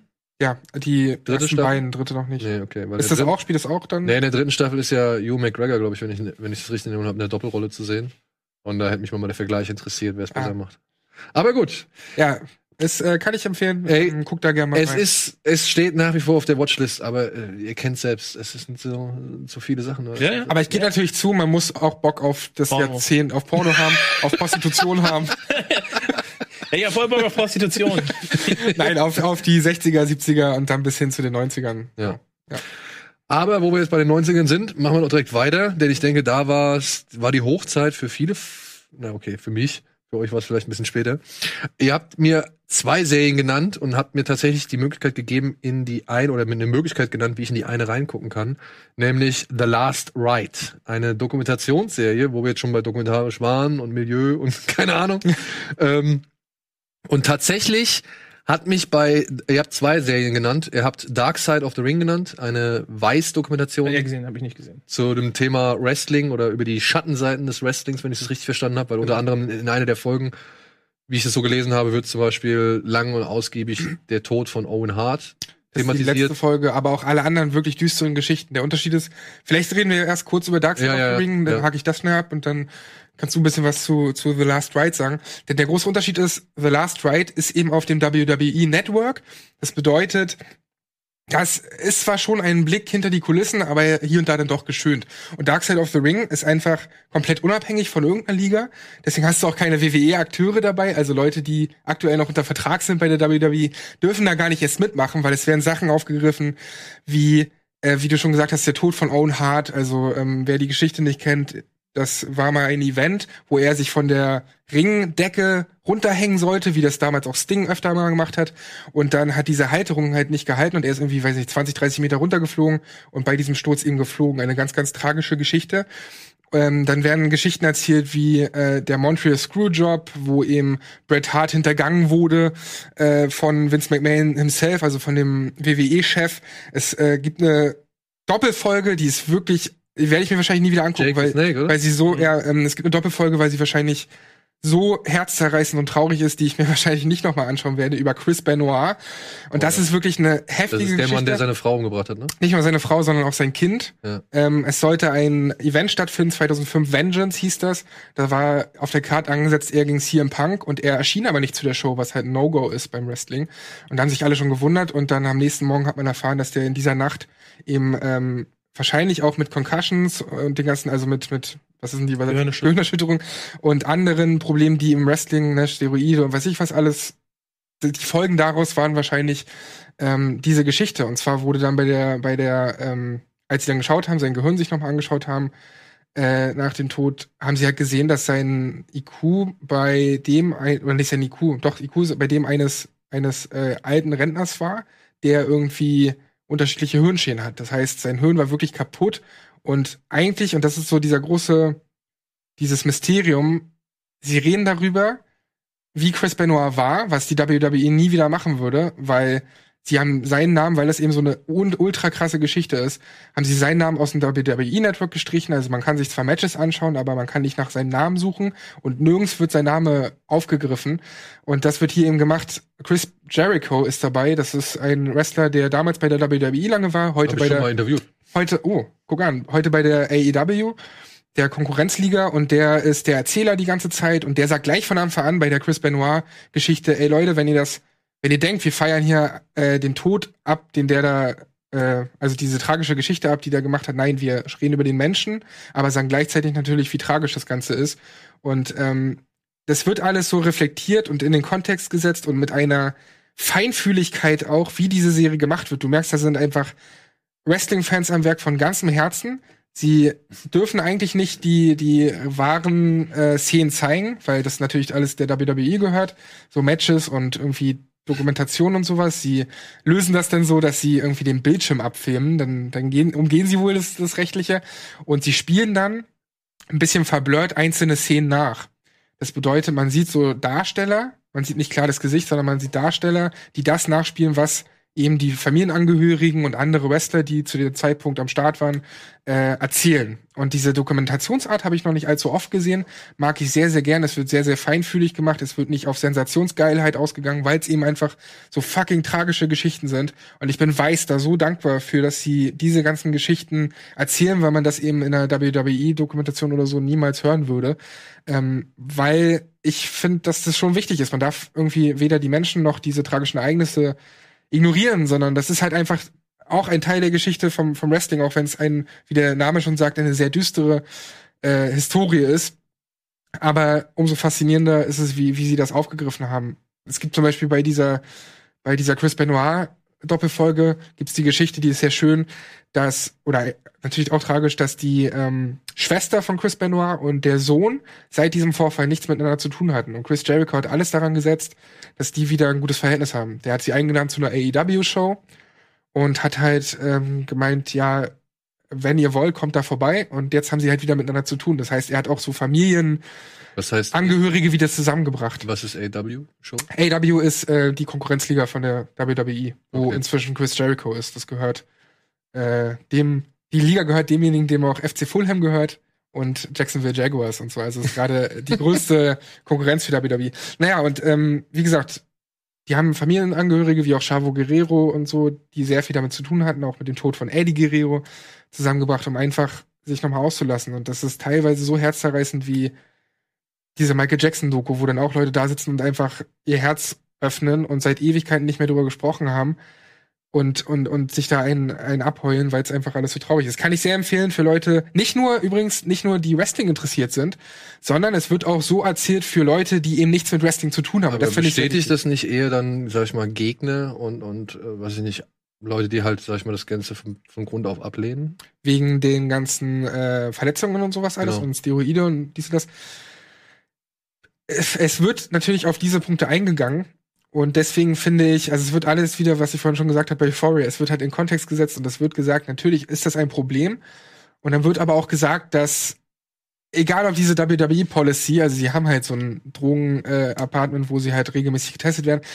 Wir wissen auch vom Fußball, dass das nicht immer äh, eindeutig ist und klar ist und da wirklich drauf geachtet wird, aber es wird auch gesagt, dass dann zumindest in den letzten Jahren immer mehr drauf geachtet wird, dass Leute sich hier nicht äh, sowas reinballern. Zum Beispiel in der WWE ist es nicht mehr erlaubt, mit einem bloßen Stuhl auf den Kopf zu hauen, sondern sie machen dann halt immer diesen. Also sie haben halt eine Hand davor oder es wird irgendwie gegen die Schulter gehauen. Also es ist schon nicht mehr so hardcore, wie es früher mal alles war. Äh, aber ich habe jetzt auch schon viel zu lange über diese Serie gesprochen. Ich habe die geschaut in der Phase, als Corona gerade angefangen hat, als ich äh, keinen Bock auf Wrestling hatte, weil einfach jetzt aktuell keine Zuschauer am Start sind beim Wrestling und Wrestling macht ohne Zuschauer irgendwie keinen Spaß. Und dann habe ich das Ding geschaut und das war so mein Wrestling-Konsum. Dann in der Zeit. Aber ist das nicht für Wrestling-Fans dann echt auch, weiß ich nicht, desillusionierend? ja, natürlich. Das ist ein totaler Blick hinter die Weil Kulissen. es raubt ja eigentlich die Illusion, Ja. die beim Wrestling ja eigentlich alles ist, Ja, gut, oder? Es kommt noch darauf an, was du für ein Wrestling-Fan bist. Ja, okay, okay, Also okay. als, als nüchtern betrachteter Fan, der sich mit der ganzen Materie auch mit ohne Scheuklappen sozusagen beschäftigt, weißt du über die meisten Dinge ja sowieso schon Bescheid. Also das alles, ich Du weißt oh- Bescheid, oh- ohne, ohne dass ich das jetzt gesehen zu haben, äh, kann ich mir nicht vorstellen, dass dort jetzt irgendwie noch großartige Überraschungen irgendwie auftreten, sondern es wird halt aufgearbeitet. Ich bin halt, ich muss ja. sagen, dass du sagst, dass das in Kontext gesetzt wird, weil ich, sobald, also für mich ist Weiß eher tendenziöse Reportage, Na, tendenziöser Berichterstattung. aber da, da sprichst Da- du vielleicht über Weiß Deutschland. Ich finde schon, dass Weiß Nee, Amerika. weiß schon. Ich finde, Weiß ist halt eher schon auch sehr sensationshaschend und ich finde, dass dieses Thema definitiv bei Weiß gut aufgehoben ist, aber ob das jetzt so, also ich würde mir da mal eine Folge von angucken, also ich will, will da ja natürlich jetzt nicht, ohne dass ich es gesehen habe, drüber eine Meinung fällen, aber es überrascht schon, so wie du die Serie beschreibst, sehe ich, ist sie halt meiner Meinung nach keine Weiß-Serie. Ja, aber es sind halt auch nicht die, es sind halt keine Weiß-Mitarbeiter involviert, vielleicht als Producer oder so, aber diese Macher, die haben vorher nichts mit Weiß gemacht. Das heißt, es sind wirklich Leute, die von extern kamen und das gemacht haben. Und ähm, gerade dir als Wrestling-Fan würde ich es auf jeden Fall ans Herz legen, vor allem diese Chris Ja, weiß Benoit. ist vielleicht nur Vertrieb. Ja, genau, diese Chris Benoit-Folgen. Schau dir, Zeitstempel ist da drauf, ne? Ja, ja, ja, klar. schau dir die Chris Benoit-Folgen auf jeden Fall an. Aber es ist ein bisschen zu vergleichen mit The Wrestler, was diesen Blick hinter die Kulissen angeht, weil ich finde, ich also meine, gehen die auch auf das, das Backyard-Wrestling und sowas ein? Ja, auf all das. Es gibt Okay. Geschichten, Alter, das muss ich noch ganz kurz sagen. New Jack war mal ein ECW-Wrestler, der einfach völlig am Rad dreht. Der, der Typ, der ist heute immer noch nicht hinter Gittern. Ich weiß nicht warum. Ist es nicht der, der vom, vom, vom Hausdach in so eine, in so einen LKW mit, mit Glasrohren gesprungen Unter anderem das, aber er hat auch, pass auf, der, der rastet manchmal so aus. Natürlich sind auch Hardcore-Matches geskriptet, aber bei ihm war es mal so, er hatte ein Match gegen einen Minderjährigen, der war gerade mal 17, ähm, den er eigentlich bladen sollte. Also bladen heißt halt irgendwo cutten und dann blutet der halt, ne, wie es halt bei Hardcore-Matches üblich ist. Und irgendwie ist er wegen irgendwas so wütend gewesen, dass er auf den auf, drauf zugestochen hat. Also er hat? Zeit, er hat nicht den gebladet, er hat den fast getötet. Und diese Geschichten werden halt ausgepackt und es ist natürlich, ich sitze hier als Wrestling-Fan und das ist nicht angenehm, wenn man solche Geschichten hört. Ähm, aber der ist auch einfach kein professioneller Wrestler, sondern es ist halt einfach ein abartiger Mensch. Und das wird eben in dieser Doku auch klar gemacht. Da wird zum Beispiel dann nicht gesagt, ja, ähm, ist ja klar, dass der so ist, wie er ist, sondern es wird schon gesagt, das ist halt einfach ein Bastard. Dieser Typ, der sowas macht oder der auch einen 70-Jährigen bei einem Wrestling-Match mal mit einem Baseballschläger so verkloppt hat, dass der auch beinahe gestorben ist. Ne? Also es ist völlig irre und es wird sich nicht, es wird nichts verschönt, es wird Wrestling in den, in den düsteres, düstersten Zeiten gezeigt. Und gerade auch für Leute, die eben nicht so Wrestling-affin sind, wie bei The Wrestler, ist es trotzdem faszinierend, weil die Machart eben so gut ist. Und glaubt ihr, dass es diese Dokumentation, ich denke mal, die ist jetzt schon ein bisschen älter, ne? Ähm, die kam dieses Jahr erst raus, Anfang des Jahres. Okay, aber glaubt ihr, dass diese Dokumentation mit dafür verantwortlich war, dass die WWE jetzt sowas wie The Last Ride gemacht hat mit dem Undertaker? Nein, aber ich glaube, also ich, Und das ist ja auch nicht das erste Mal, dass es gibt ja auch Beyond the Mat gab es ja schon vor. ja, aber es gab nicht so Jahren. viele geile. Also es gab Wrestling, Nein, natürlich, Wrestling with Shadows zu dem Montreal Genau. Screwjob und so. Aber ich finde schon, und da kommen wir ja dann gleich zu The Last Ride, dass auch die WWE auf ihrem Network immer mehr richtig gute Behind-the-Scenes-Look hat, weil sie einfach auch kapiert haben, ey, die meisten Leute raffen heutzutage, dass das alles geskriptet ist und dass das, dass der Undertaker eben auch ein echtes Leben hat. auch wenn er seit 30 Jahren versucht hat, das aufrechtzuerhalten, dass er einfach äh, ein düsterer Dude ist irgendwie. Und ähm, ich finde schon auch, auch, auch gut, dass es so viele gute Wrestling-Dokus in letzter Zeit gibt, unter anderem eben auch The Last Ride, zu dem du ja ein bisschen was sagen kannst. Bevor ich hier zu viel habe. Äh, Last Ride ist halt einfach eine, eine Zäsur schon fast im Bereich Wrestling und WWE. Ne? Also du siehst zum ersten Mal, es ist eine sechsteilige Doku, die relativ ähm, unan ja, nicht unangekündigt, sie wurde kurzfristig angekündigt. Man hat vorher, also dazu muss man sagen, Mark Calloway, der den Undertaker jetzt seit über 30 Jahren für die WWE in Anführungszeichen gespielt, porträtiert hat, ähm, gehörte immer zu den Wrestlern, die, die weder die Liga gewechselt haben, die kaum Verwerfung irgendwie mit der, mit der Organisation hatten. Und Die nie, wie hieß, wie heißt dieser Begriff, wenn man nicht aus der Rolle fällt? K-Fape. Ja, genau. Also die, er hat nie sein Gimmick abgelegt, sozusagen. Also er hat, also es gab, es gab in diesen 30 Jahren eigentlich nie ein Interview oder irgendeine Szene, in der Mark Calloway sozusagen irgendwo ein Interview geführt hat, irgendwo aufgetaucht ist als der Mann hinter dem Undertaker. Er war der Undertaker. So. Ja, genau. Das hat er gelebt. Und das ist jetzt sozusagen zum, äh, zum Ende seiner Karriere hin dann der erste, erste wirkliche Blick hinter die letzten, ich glaube, es, es umspannt fünf Jahre, bin ich der Meinung. Vier, fünf. 2017 haben sie angefangen zu drehen, ne? Ja, ich glaube ungefähr, ähm, wo, wo dann ähm, sozusagen auch von ihm aus eine Entscheidung kam, so jetzt ist so langsam der Zeitpunkt, er merkt selber, das ist halt, ähm, Boah, er, er wird, er wird halt, fies, ey, mit dem, oh. er wird halt nicht besser und er hat dann gesagt, okay, vielleicht ist jetzt der Zeitpunkt gekommen, ähm, dass ich sozusagen dieses, diese Rolle hinter mir lasse und auch das Leben, weil Familie geht vor und äh, wird natürlich auch nicht, nicht, nicht jünger, wenn dann solche Sachen passieren ähm, mit dem Goldberg-Match. Äh, und das ist halt das, es ist, es ist halt das erste Mal, das kann man gar nicht genug betonen. Für mich hat, als ich die gesehen habe, für mich ist das halt eine Dokumentation ähm, auf Level von, von The Last Dance, meiner Meinung nach definitiv. Also was, was, mitgehend, ja. was, Sie was, orientieren sich auch stilistisch sehr daran. was, was Gewichtung innerhalb des Sports ist und natürlich in, in Deutschland ist, ist Wrestling immer noch so ein bisschen, Verpönt. äh, ja, nicht verpönt, aber so ein bisschen, man belächelt das, aber man darf halt nicht vergessen, in Amerika ist halt, ist halt, äh, Sports Entertainment ist halt so groß wie Football, wenn nicht sogar größer teilweise bei den Events. Und der Undertaker ist dort eben eine Instanz. So, es gibt kaum jemanden, der den Undertaker dort nicht kennt. Ist ja hierzulande sogar auch Genau. so. Ich meine, Ich meine jetzt mal ehrlich, Und seit wenn 30 es ein, Jahren- genau, wenn es ein, eine Figur im Wrestling gibt, die mich sein, mein Leben lang begleitet. Ich meine, Hulk Hogan ist irgendwann Schauspieler, Schauspieler geworden ähm, und hat halt irgendwie durch Pornotapes und jetzt sonst irgendwas, äh, sag ich mal, noch auf sich reden Ja. gemacht. Aber der Undertaker steht für mich seit jeher für WWF oder WWE. Ja, und, und ja, man hat ihn ja auch dann immer nur einmal bei WrestleMania irgendwie mal im Jahr gesehen. Aber der Typ ist der Inbegriff für Ja. mich, der, der World Wrestling Federation. es ist auch einer der wenigen, die tatsächlich immer bei dieser Company geblieben sind. Ich glaube, er hatte seine Anfänge in der WCW, es nicht sogar so, irgendwie ein, zwei Matches oder Tryouts oder sowas. Aber ab dann, wo er dann wirklich zum Undertaker wurde, dessen Charakter ja auch geschaffen wurde von Vince McMahon, war ja Vince McMahon und der WWE immer treu und ist nirgendwo anders aufgetreten. Es gab vor ein, zwei Jahren einen Skandal, wo er bei Starcade so eine Autogrammstunde gegeben hat, ähm, weil das eben ein anderer äh, Veranstalter war als WWE. Aber letztendlich war er sonst immer für die WWE im Ring. Und immer wenn Vince McMahon halt angerufen hat, dann war er da. Und das war in den letzten Jahren halt ein großes Problem, weil Undertaker hatte mit beispielsweise den beiden Shawn Michaels äh, Matches mit die besten Matches aller Zeiten bei WrestleMania gehabt. Das war so WrestleMania 25 und 26, glaube ich.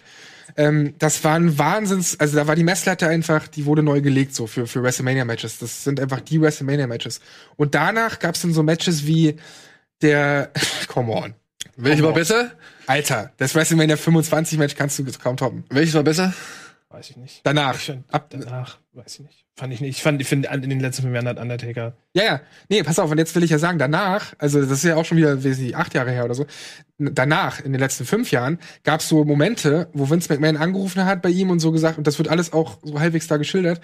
Ey, übrigens, der Prinz von äh, Saudi-Arabien will bei der Saudi-Arabien-Show, dass du auftauchst als Attraktion, wo dann der Undertaker irgendwie 1,5 Millionen oder so bekommt für, für dieses eine Match. Und dann kehrt der Undertaker halt für dieses eine Match zurück nach irgendwie einem Dreivierteljahr, weil er nur so ein, zwei Matches im Jahr zuletzt gemacht hat. Und dann verbotscht er, also verkackt er dieses Match einfach derbe, was Dennis gerade gesagt hat mit Goldberg, wo die sich fast verletzt haben. Und ich meine, der Typ ist, Wobei davor war ja noch sogar davor, davor das vor war ja Saudi-Arabien noch mit Kane zusammen. Ja, wo dann irgendwie andere Wrestler Also noch das, was du jetzt sagst, ist ja noch, das ist jetzt das allerletzte gewesen. Genau, aber da, klar, ich will nur ein Beispiel nennen für die letzten fünf Jahre, wo es halt richtig schlimm schon wurde und wo man einfach gesagt hat, Alter, macht mir diesen Undertaker nicht kaputt, der soll seine Karriere beenden. Es hätte mehrere Punkte gegeben, wo es Zeit gewesen wäre. Zum Beispiel hat er eine WrestleMania-Streak, also eine Win-Streak, wie nennt man das? Eine, eine Gewinn... Alter, Eine Siegesserie. Siegesserie, Dankeschön, Daniel. Eine Siegesserie von irgendwie äh, über 20 Matches bei WrestleMania gewonnen und dann hat Brock Lesnar ihn halt besiegt. Und das wäre so, entweder wäre das ein Punkt ich, gewesen habe ich das richtig oder verstanden anhand? Ich habe ja nur die erste Folge davon gesehen. Aber habe ich das richtig verstanden, dass dieser Sieg von Brock Lesnar über ihn bei WrestleMania jetzt eigentlich auch nur der Tatsache geschuldet war, dass er so am Ende war, dass er irgendwas, dass irgendwie Schmerzen am Start waren oder sonst irgendwas? Nö, das war einfach eine Entscheidung, die sie, ähm, die der Undertaker angeblich auch abgesegnet hat, die Vince McMahon halt irgendwie cool fand. Und dann war das halt so. Und wann dann, waren die Kämpfe gegen Shawn Michaels? die waren da vor. Das war dann das Im Karriere, Jahr? das per perfekte Karriereende von Shawn Michaels 2013, 12? Ja, in, in dem Dreh okay. müsste es gewesen sein. Ja. Und Ey, ich meine, da war der schon saualt. ja, und das waren trotzdem Ja. richtig, richtig, richtig gute Das Matches. ist halt, das ist halt auch eigentlich die ganze, die, der ganze rote Faden, der sich durch die, durch die Sendung durchzieht, dass du sozusagen eigentlich fast in jeder, in jeder Folge geht's darum, okay, wann beende ich meine Karriere und wann, wenn ich, wenn du 30 Jahre was machst, dann willst du dir nicht von anderen Leuten sagen, jetzt musst Ja, du ja. gehen, sondern du willst deinen eigenen Punkt sehen. Das Problem ist, dann machst du ein Gutes und denkst so, oh, Geht ich ja habe jetzt trainiert, geht noch. Und selbst wenn ich nur einmal im Jahr zurückkomme, kann ich ja. Ich habe ein Jahr, ich bereite mich vor, so, ich trainiere, funktioniert.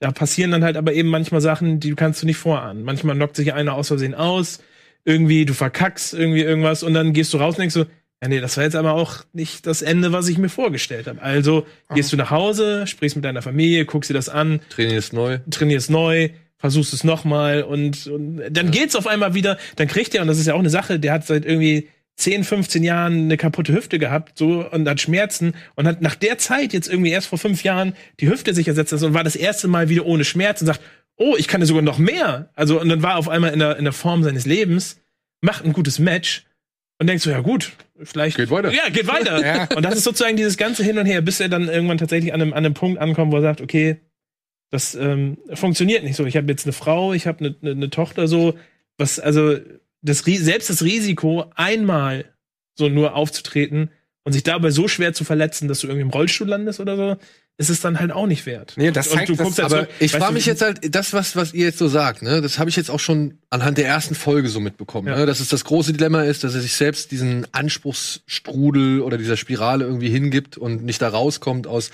ich will mit einem perfekten Match abtreten Mhm. und aber vielleicht geht's ja doch noch. Ja. Und ich frage mich halt, wie erstreckt sich das, also wie soll das weitergehen über fünf weitere Folgen? Na, du hast auch, du hast auch, also es teilt sich eigentlich immer auf, auf, ähm, auf das Jetzt sozusagen, wo die sind, und du hast sehr viel Flashbacks. Also es wird auch Also immer wie The wieder, es, es wird, wird auf jeden Fall immer wieder auf die, auf die gesamte Karriere zurückgeblickt und mit welchen Leuten er zusammen war und wen er schätzt, mit wem er coole Matches hatte und, Und so. du hast auch so Aufs und Ups dann halt über die Jahre. Ja. Ne? Also Matches, wo es dann Was gut ist lief. eigentlich, was ist eigentlich mit Paul Bearer? Ist der tot? Der ist inzwischen leider tot, ja. Ja. Genau. Und der kommt dementsprechend nicht zu Wort. Aber es kommen viele äh, Weggefährten natürlich irgendwie auch zu Wort. Und vor allem guckt man halt aber auch in das Privatleben teilweise von, von Mark Calloway eben. Der ist zusammen mit Michelle McCool, eine ehemalige Wrestlerin. Und sie sagt dann auch jedes Mal so, ja, eigentlich hatte er schon gesagt, dass er aufhören will. Und dann kam aber wieder ein Anruf von Vince McMahon. Und du kriegst halt jedes Mal mit, was so dieses Dilemma eines Wrestlers ist. Es geht ja sau viel so. Shawn Michaels hatte eigentlich das perfekte Wrestling-Karriereende. Und dann wird er, die aber auch alle gewonnen. und dann wird er halt doch noch mal zurückgeholt, weißt du, für irgendein so Match in Saudi-Arabien. Und ganz viele Wrestler können es einfach nicht lassen. Ähm, Es ist halt noch das, das, das was, was auch in The Rest in dem Film vorkommt, was er hier auch sagt, dieser Pop.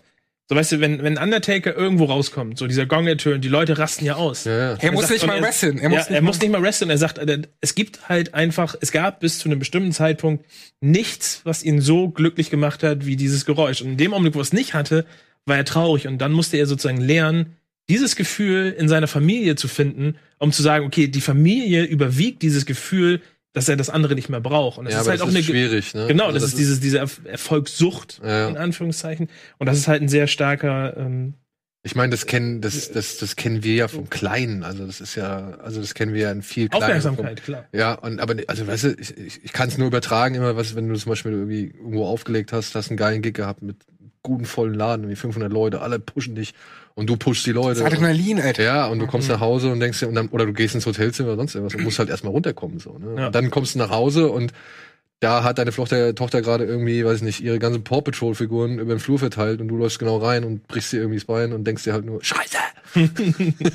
Ja. Aber es ist, wie gesagt, was man halt hier auch immer noch ähm, sagen muss, wa- warum es vielleicht auch für Nicht-Wrestling-Fans halt interessant ist, ist einfach nochmal der Fakt, dass, dass es halt, sowas gab es halt vorher noch nicht. Ja, ich bin da nur immer so ein bisschen skeptisch, ne? Ich meine, ich mag ja auch den Fighting with my family. Ich mag den Film. Ja. Ja, ich finde den echt cool. Aber der ist geschönt. Aber der ist halt schon, man merkt man halt schon, wenn da am Anfang halt schon WWE als, als Producer oder als Studio auftritt, so, dann merkt man halt schon, ja, ich kann hier nicht so wirklich die kritische Beobachtung erwarten.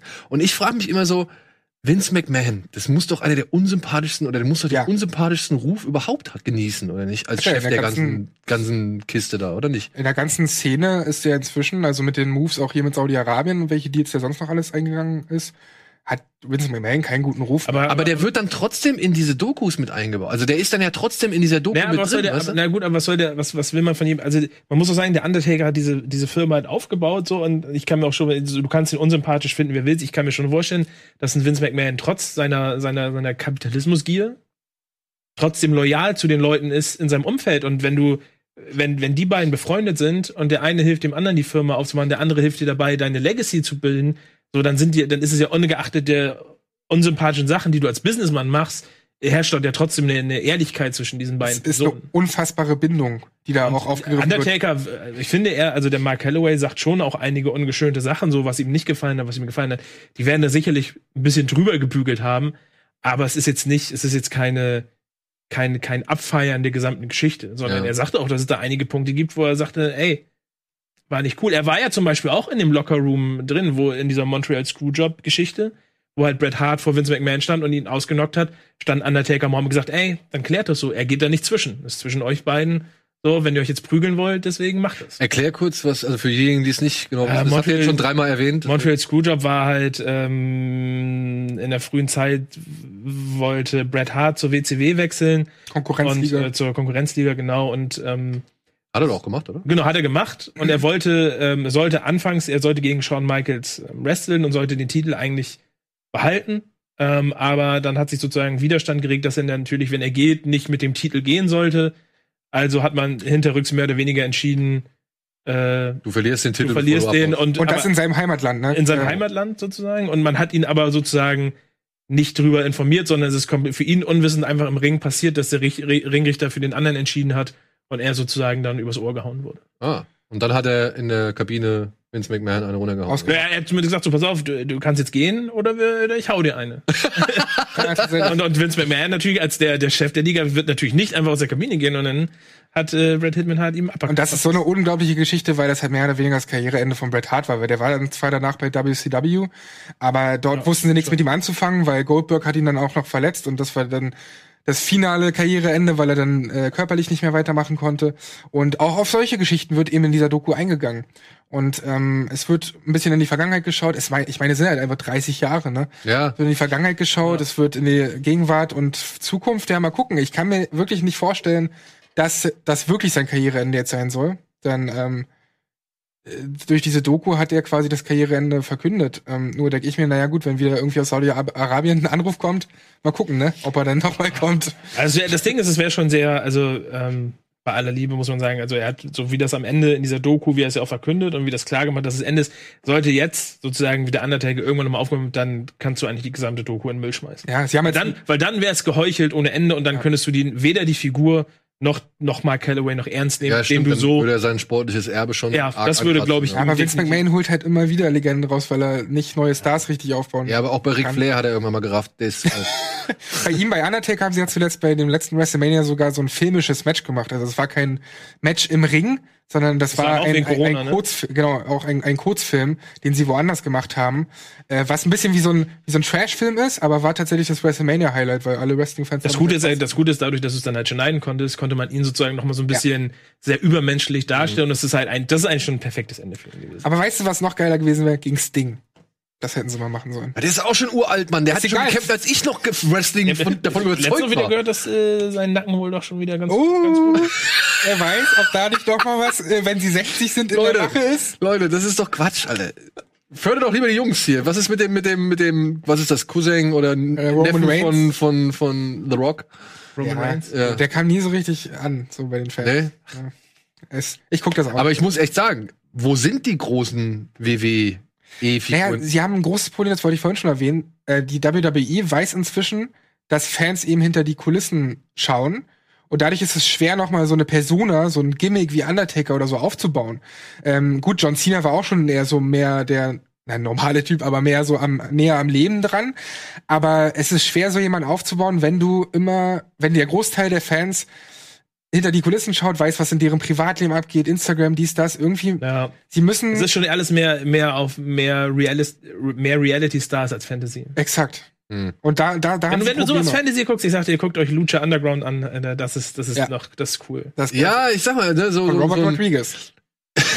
Ja? aber jetzt mal jetzt, also, du behauptest wirklich, war Undertaker nicht derjenige, der Yokozuna hochgestemmt hat? Ja, vor 25 Jahren oder so. Ja. Ja. Und du willst mir ernsthaft verkaufen, dass der Kampf gegen Shawn Michaels besser war? ja. Die, äh, Wrestling technisch. Äh, komm, Dennis. Erzähl mir jetzt nicht. Ich lasse mich auf gar keine Alter. Das ist ein Also, Five-Star-Match. ey, ich weiß es nicht, also, ich habe den Ich Kampf ja, ich nicht, finde ja, ich finde ja Shawn Michaels gegen Ric Flair noch besser als Undertaker gegen Shawn. das muss ich auch sagen, das war ein geiler Kampf. ja, weil er zum Schluss so da stand und geheult Ja, hat. ah, jetzt, jetzt äh, wechselst du deine ich, Meinung? Ich hasse Ric Flair. Ja, Ric Flair ist furchtbar.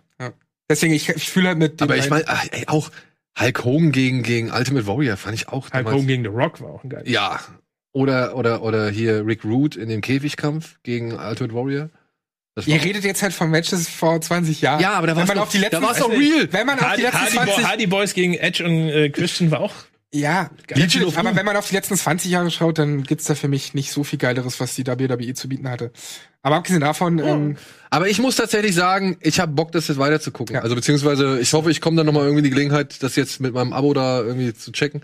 Aber ich fand das interessant. Also ich meine, natürlich, ich komme, hab das früher auch gesuchtet und war da wirklich begeisterter kleiner Junge vom Fernseher. Aber ich mag das trotzdem. Also auch wenn ich das immer noch ein bisschen kritischer sehe, dadurch eben, dass es Du halt. kriegst von- halt einfach, du wirst halt, du, du kriegst halt einen Blick auf diese Figur, den du dir gar, also du kannst dir eigentlich auch gar nicht, gar nicht vorstellen, was, also du hast ja gar keinen Anhaltspunkt, wer dieser Mann ist. ja, ja. Du weißt gar nicht, was der für eine Persönlichkeit. Und ich finde, diese, diese Doku schafft es auch, ihn als Mensch so zu porträtieren, dass du nicht, dass, dass du nicht dauerhaft denkst, oh, er ist ja ein super Sympath. Der ist ja super, der haut auch einige Aussagen irgendwie manchmal, wo du denkst, ja, da merkst du jetzt schon wieder ein bisschen Ego, da merkst du irgendwie eine gewisse Einstellung irgendwie, die mit dir nicht kohärent geht, sondern der, der, der ist halt facettenreich. aber es ist halt, das ist ja egal. Also Ja, das, nein, das mein- ja das nicht. ist ja Michael gut. Jordan, Michael Ja, das Jordan meine ich, ich ja das nach Last Dance auch nicht, genau. So, er wird da nicht auf einen, er hebt sich selber nicht auf einen Podest.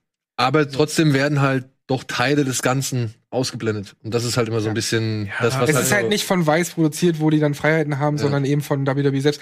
Aber ich find's immer spannend bei Dokus und deswegen ist die auch absolut empfehlenswert, wenn Menschen porträtiert werden, die eigentlich bigger than life sind. Ne, sowas wie Diego Maradona, diese Doku oder Amy und so. Ja, gut, sind die, halt- waren, die waren ja irgendwann nicht mehr bigger than life. Ja? nee, äh, ja, die waren ja okay. irgendwann ganz am Boden. Das sind dann andere. Aber andere er war ja, er war ja nie eine Person. Weißt Ja. Und das macht's ja so spannend, Genau. dass man ihn jetzt eben vermenschlicht du? bekommt. Eben. Und das finde ich halt dann auch, das ist das, was mich am meisten interessiert. Weil er Das ist halt ja auch der begleitet. Grund, warum er halt auch nicht zurückkommen kann. Nee, So, so, eine, so eine Kunstfigur brichst du nicht auf und, und machst danach weiter. Vor allem auf Ja, künstliche Hüfte so. Ich hoffe, So, hey, komm, wir müssen noch eine, ich, weil sonst äh, ist Dennis, glaube ich, ein bisschen gekränkt. Also Last Gar Ride, nicht. Last Ride kann ich empfehlen. Kommen wir von einem Undertaker zum nächsten Undertaker. Lucifer. Du wolltest über Lucifer reden. Ja, du, weil du mich gefragt hast, was wir. Äh, ich Du hast gesagt, du hast hart gesuchtet. Ich habe die erste Staffel richtig hart gesuchtet. Ich hab Warum? Das, ich habe sehr lange ähm, vor mir hergeschoben, weil als ich davon das erste Mal gehört habe, war das für mich so, ich habe es irgendwie in der Amazon Prime Werbung gesehen, dachte, das wäre so so ein True Blood Comedy Verschnitt, irgendwie so ein Quatsch.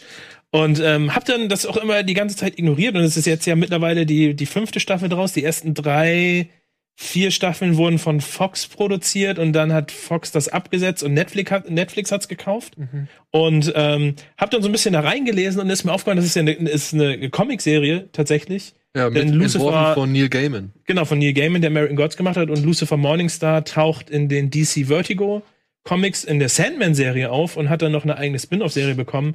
Ähm, und das war natürlich für mich dann erstmal nochmal ein Grund, ähm, weil auch in einer anderen Serie er mit Konstantin sozusagen einen, kurzen Crossover hatte.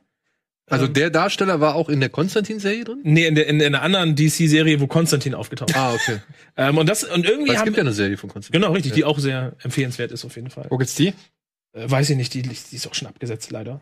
Ähm, ja, und, um, um, und dann habe ich halt reingeschaut und ähm, war sofort gehuckt, weil ähm, das ist so eine Serie, die, äh, wie soll man das sagen, die ist halt leicht. So, das ist so eine Unterhaltungsserie. Das ist halt so Case of the Week. Ja, genau. Er, er, also nur kurz zur Also Erklärung. genau, der, der Teu Lucifer wurde natürlich ähm, als Teufel von seinem, von seinem Vater in die Hölle entsandt und hat irgendwann gesagt, er hat keinen Bock mehr drauf, hat die Hölle zugemacht und hat in L.A. einen Nachtclub gegründet. Genau, und hilft jetzt einer Polizistin Mordfälle. nebenbei Mordfälle zu ermitteln, ne? Oder Und ähm, äh, das ist auf den ersten Blick, finde ich, ist sehr, sehr ober, oberflächlich eigentlich, aber es ist halt, zum einen ist Tom Ellis, ähm, spielt diese Rolle echt wahnsinnig gut. Er ist so, eine, so ein bisschen wie so ein Robert Downey Jr., also sehr, sehr schnippisch und sehr, ähm, sehr, ähm, Wise Ass. Ja, so wise ass so und er, er hat, du merkst, er hat, ist so, er hat aber so eine verspielte Art, weil er halt die Menschen auch immer noch so als, er versteht die nicht, er versteht, er findet das niedlich, wie, mit was die Menschen halt umgehen. Mit was Und- die zu deal, äh, mit was die genau, äh, richtig. Und, beschäftigen. und äh, er kennt halt natürlich auch ein bisschen, ähm, äh, reizt halt seine Grenzen aus, aber was meiner Meinung nach die Serie tatsächlich dann interessant macht, ist, dass sie eigentlich ab der zweiten Folge dann schon anfängt zu hinterfragen, ähm, oder er auch hinterfragt, warum ist, warum er, also er ist nicht damit zufrieden, dass er als Teufel gebrandmarkt wurde, weil er hat einfach nur, er wurde in die Hölle geschickt und ihm wurde gesagt, mach das. Und seitdem sagt er, ist er für alles Böse auf der Welt verantwortlich. Aber er hat sich das nicht ausgesucht und das ist eigentlich auch nicht seine Schuld. Er wollte das ja gar nicht. Und, und darum geht's das. Und deswegen äh, fängt er halt, halt auch an, unter den Menschen sozusagen seine, seine eigene Sterblichkeit irgendwie zu, zu finden und zu überlegen, so, okay, Schicksal hin oder her, eigentlich will ich nur das machen, worauf ich selber Bock habe. Und ich will nicht das Böse sein. Ich habe zwar, ich finde zwar lustig, Leute zu bestrafen und so ein bisschen die Leute zu pieken, Hm. aber ähm, was ja auch, was auch, er, er ist nicht hinter den Seelen her. Das wird in der ersten Folge gesagt, mich interessieren die Seelen der Menschen null. Aber ich mache halt gerne gute Deals. so. Und ähm, es ist einfach, er spielt diese Rolle so schnippisch und Aber jetzt, jetzt mal ernsthaft, man kann das schon als leichte Unterhaltung ja, das meine ich ja. Das ist so, ein, das ist so eine Serie, da guckst du rein, da guckst du eine Folge abends beim Essen irgendwie, da guckst die nächste. Das ist nichts wie, wie ein Euphoria oder wo du dich investierst Ja. emotional, sondern das ist reine Unterhaltung. Guckst Ja, du weil so locker ich kann mir weg, vorstellen, Genau. dass da jetzt auch nicht wirklich die, die Finsternis dieser Welt nochmal richtig thematisiert wird. Also wozu der Mensch noch Nein, aber sie ist halt auch nicht, aber sie ist halt auch nicht, also sie nimmt das Ganze auch schon ernst, so diese, diese, diese, diese, dieses Reflektieren dieser Rolle. Ja. Deswegen hat äh, die Serie hat tatsächlich vor, ich weiß nicht, wann die erste Staffel kam, vor fünf Jahren, die hat halt auch schon ein bisschen für Furore gesorgt, weil natürlich im christlich geprägten Amerika haben die Leute gesagt, Es gab eine Petition. es die gab eine Petition, sagen, wir finden es nicht in Ordnung, dass man den Teufel sympathisch darstellt. Wollen wir nicht. aber komm on. ist er, also ist er wirklich sympathisch? ich finde den, also ich würde, ich habe nach der zweiten gesagt, ey, wenn der, der würde ich sofort mein Freund werden lassen, Alter. Hier, nimm mal, nimm einen Deal. Ich arbeite freiwillig in einem Nachtclub. Aber- er, er spielt halt wirklich, also man, er spielt halt wirklich genial. Aber das er, sind er, halt er, er hat auch einen britischen Akzent, er ist, glaube ich, Brite. Und er spricht auch britisch. Und es ist, ist einfach nur immer so zack, zack, zack, kommen so Wörter und du haust dir die, du, ich bin eigentlich die ganze Zeit nur am Lachen, weil es wirklich super unterhaltsam ist. Wie viel gibt's da? Sechs. Also beziehungsweise Die, nee, die fünfte es gibt jetzt fünf Und äh, Netflix hat noch eine sechste in Auftrag Ja. gegeben, habe ich gelesen. Jetzt, Also jetzt ist das bei Netflix, also von Also Fox auf, zu Amazon. ich zu glaube, Netflix. die ersten drei Staffeln, die waren von Fox produziert. Und Genau, auf, bis dann auf Amazon Prime. Und das habe ich nicht so ganz verstanden, weil die haben schon bei der, die haben schon, glaube ich, während der ersten gesagt oder so, wir, wir machen eine zweite. Und dann haben sie die zweite wohl noch innerhalb der Laufzeit verlängert. Aber dann gab es irgendwie so einen, so einen kleinen, weiß ich nicht, da gab es irgendwie so einen Break oder sowas. Und deswegen haben sie dann ein paar Folgen der zweiten Staffel jetzt zur dritten wieder hinzugefügt. Aber es gab halt drei. Dann haben sie gesagt, sie haben keinen Bock mehr. Dann hat Netflix gesagt, wir machen es weiter. Netflix hat noch eine fünfte irgendwie bestellt. Aber bis zur vierten war das alles über Amazon Prime erst erhältlich. Alter und dann, glaube ich, ab der fünften erst auf Ja, Netflix. du so. und jetzt soll aber noch eine sechste kommen. Und das soll wohl die letzte sein, wenn ich es verstanden habe.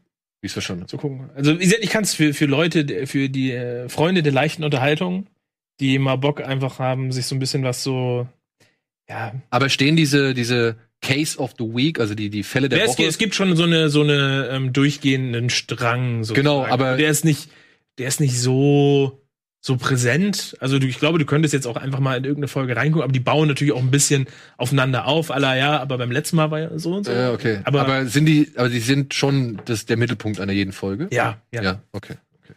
Ja, Lucifer.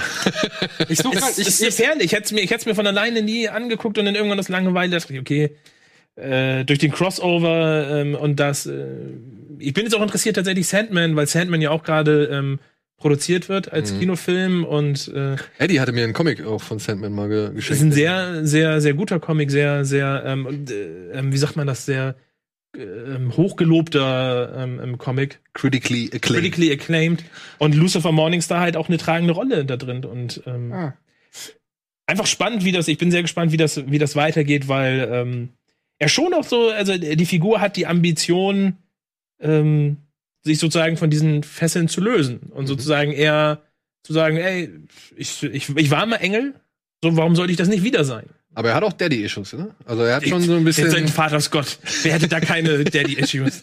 Also sagen wir wirklich. Gut, Lucifer. Ich, ich glaube, es ist nicht mein Fall. Es ist, ich muss es einfach sagen, es ist ich, nicht mein ich glaube, ich versuch's mal, weil ich suche gerade auch Serien, die ich man so, ja, die man so Nebenbei? locker, flocker. Ich Das ist eine Essensserie. Das ist so eine, für mich wäre das so eine, so ein typischer American Lunch. Weißt du, wo die Familie vom, vom abends Ja, vom Fernsehen okay. gu gucken wir von noch eine Folge Lucifer. Aber Das ist nichts, wo du dich irgendwie danach Investieren muss. hinsetzt und sagst so, oh, das war jetzt Äh. aber für, für die Seriengeschichte der Welt wird das, wird das in die, in die Äonen eingehen, sondern das ist wirklich pure Unterhaltung. Ja, aber das, ja, das ist wie, weiß nicht, was gibt's denn für eine ähnliche Serie? Sag mal irgendwas. Na, thematisch ist es eher, also erinnert Community. mich das ein bisschen an Preacher, so. Äh, Ja, thematisch. so, ja, so Preacher, Feature? Commu Naja. Community ist ja schon fast mehr, mehr Sitcom fast schon. Ja, aber das, das, das kann ich auch Ja. problemlos nebenbei gucken und aber ich kann es auch intensiv verfolgen.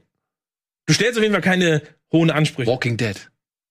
Ja, schon. Das braucht man einfach gar nicht mehr gucken.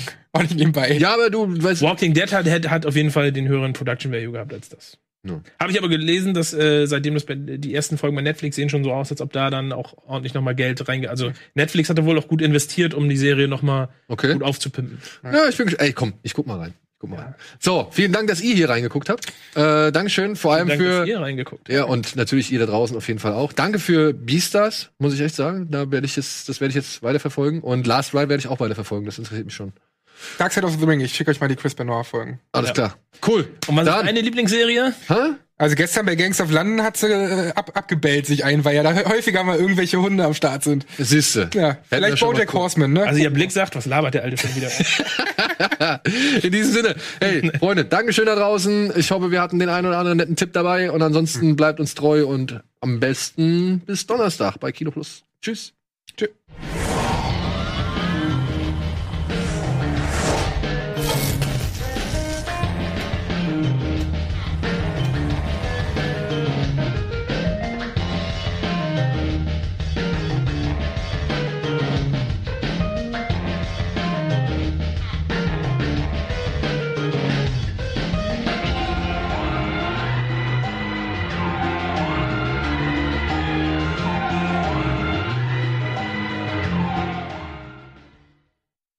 Diese Sendung kannst du als Video schauen und als Podcast hören. Mehr dazu unter rbtv.to slash badabinch.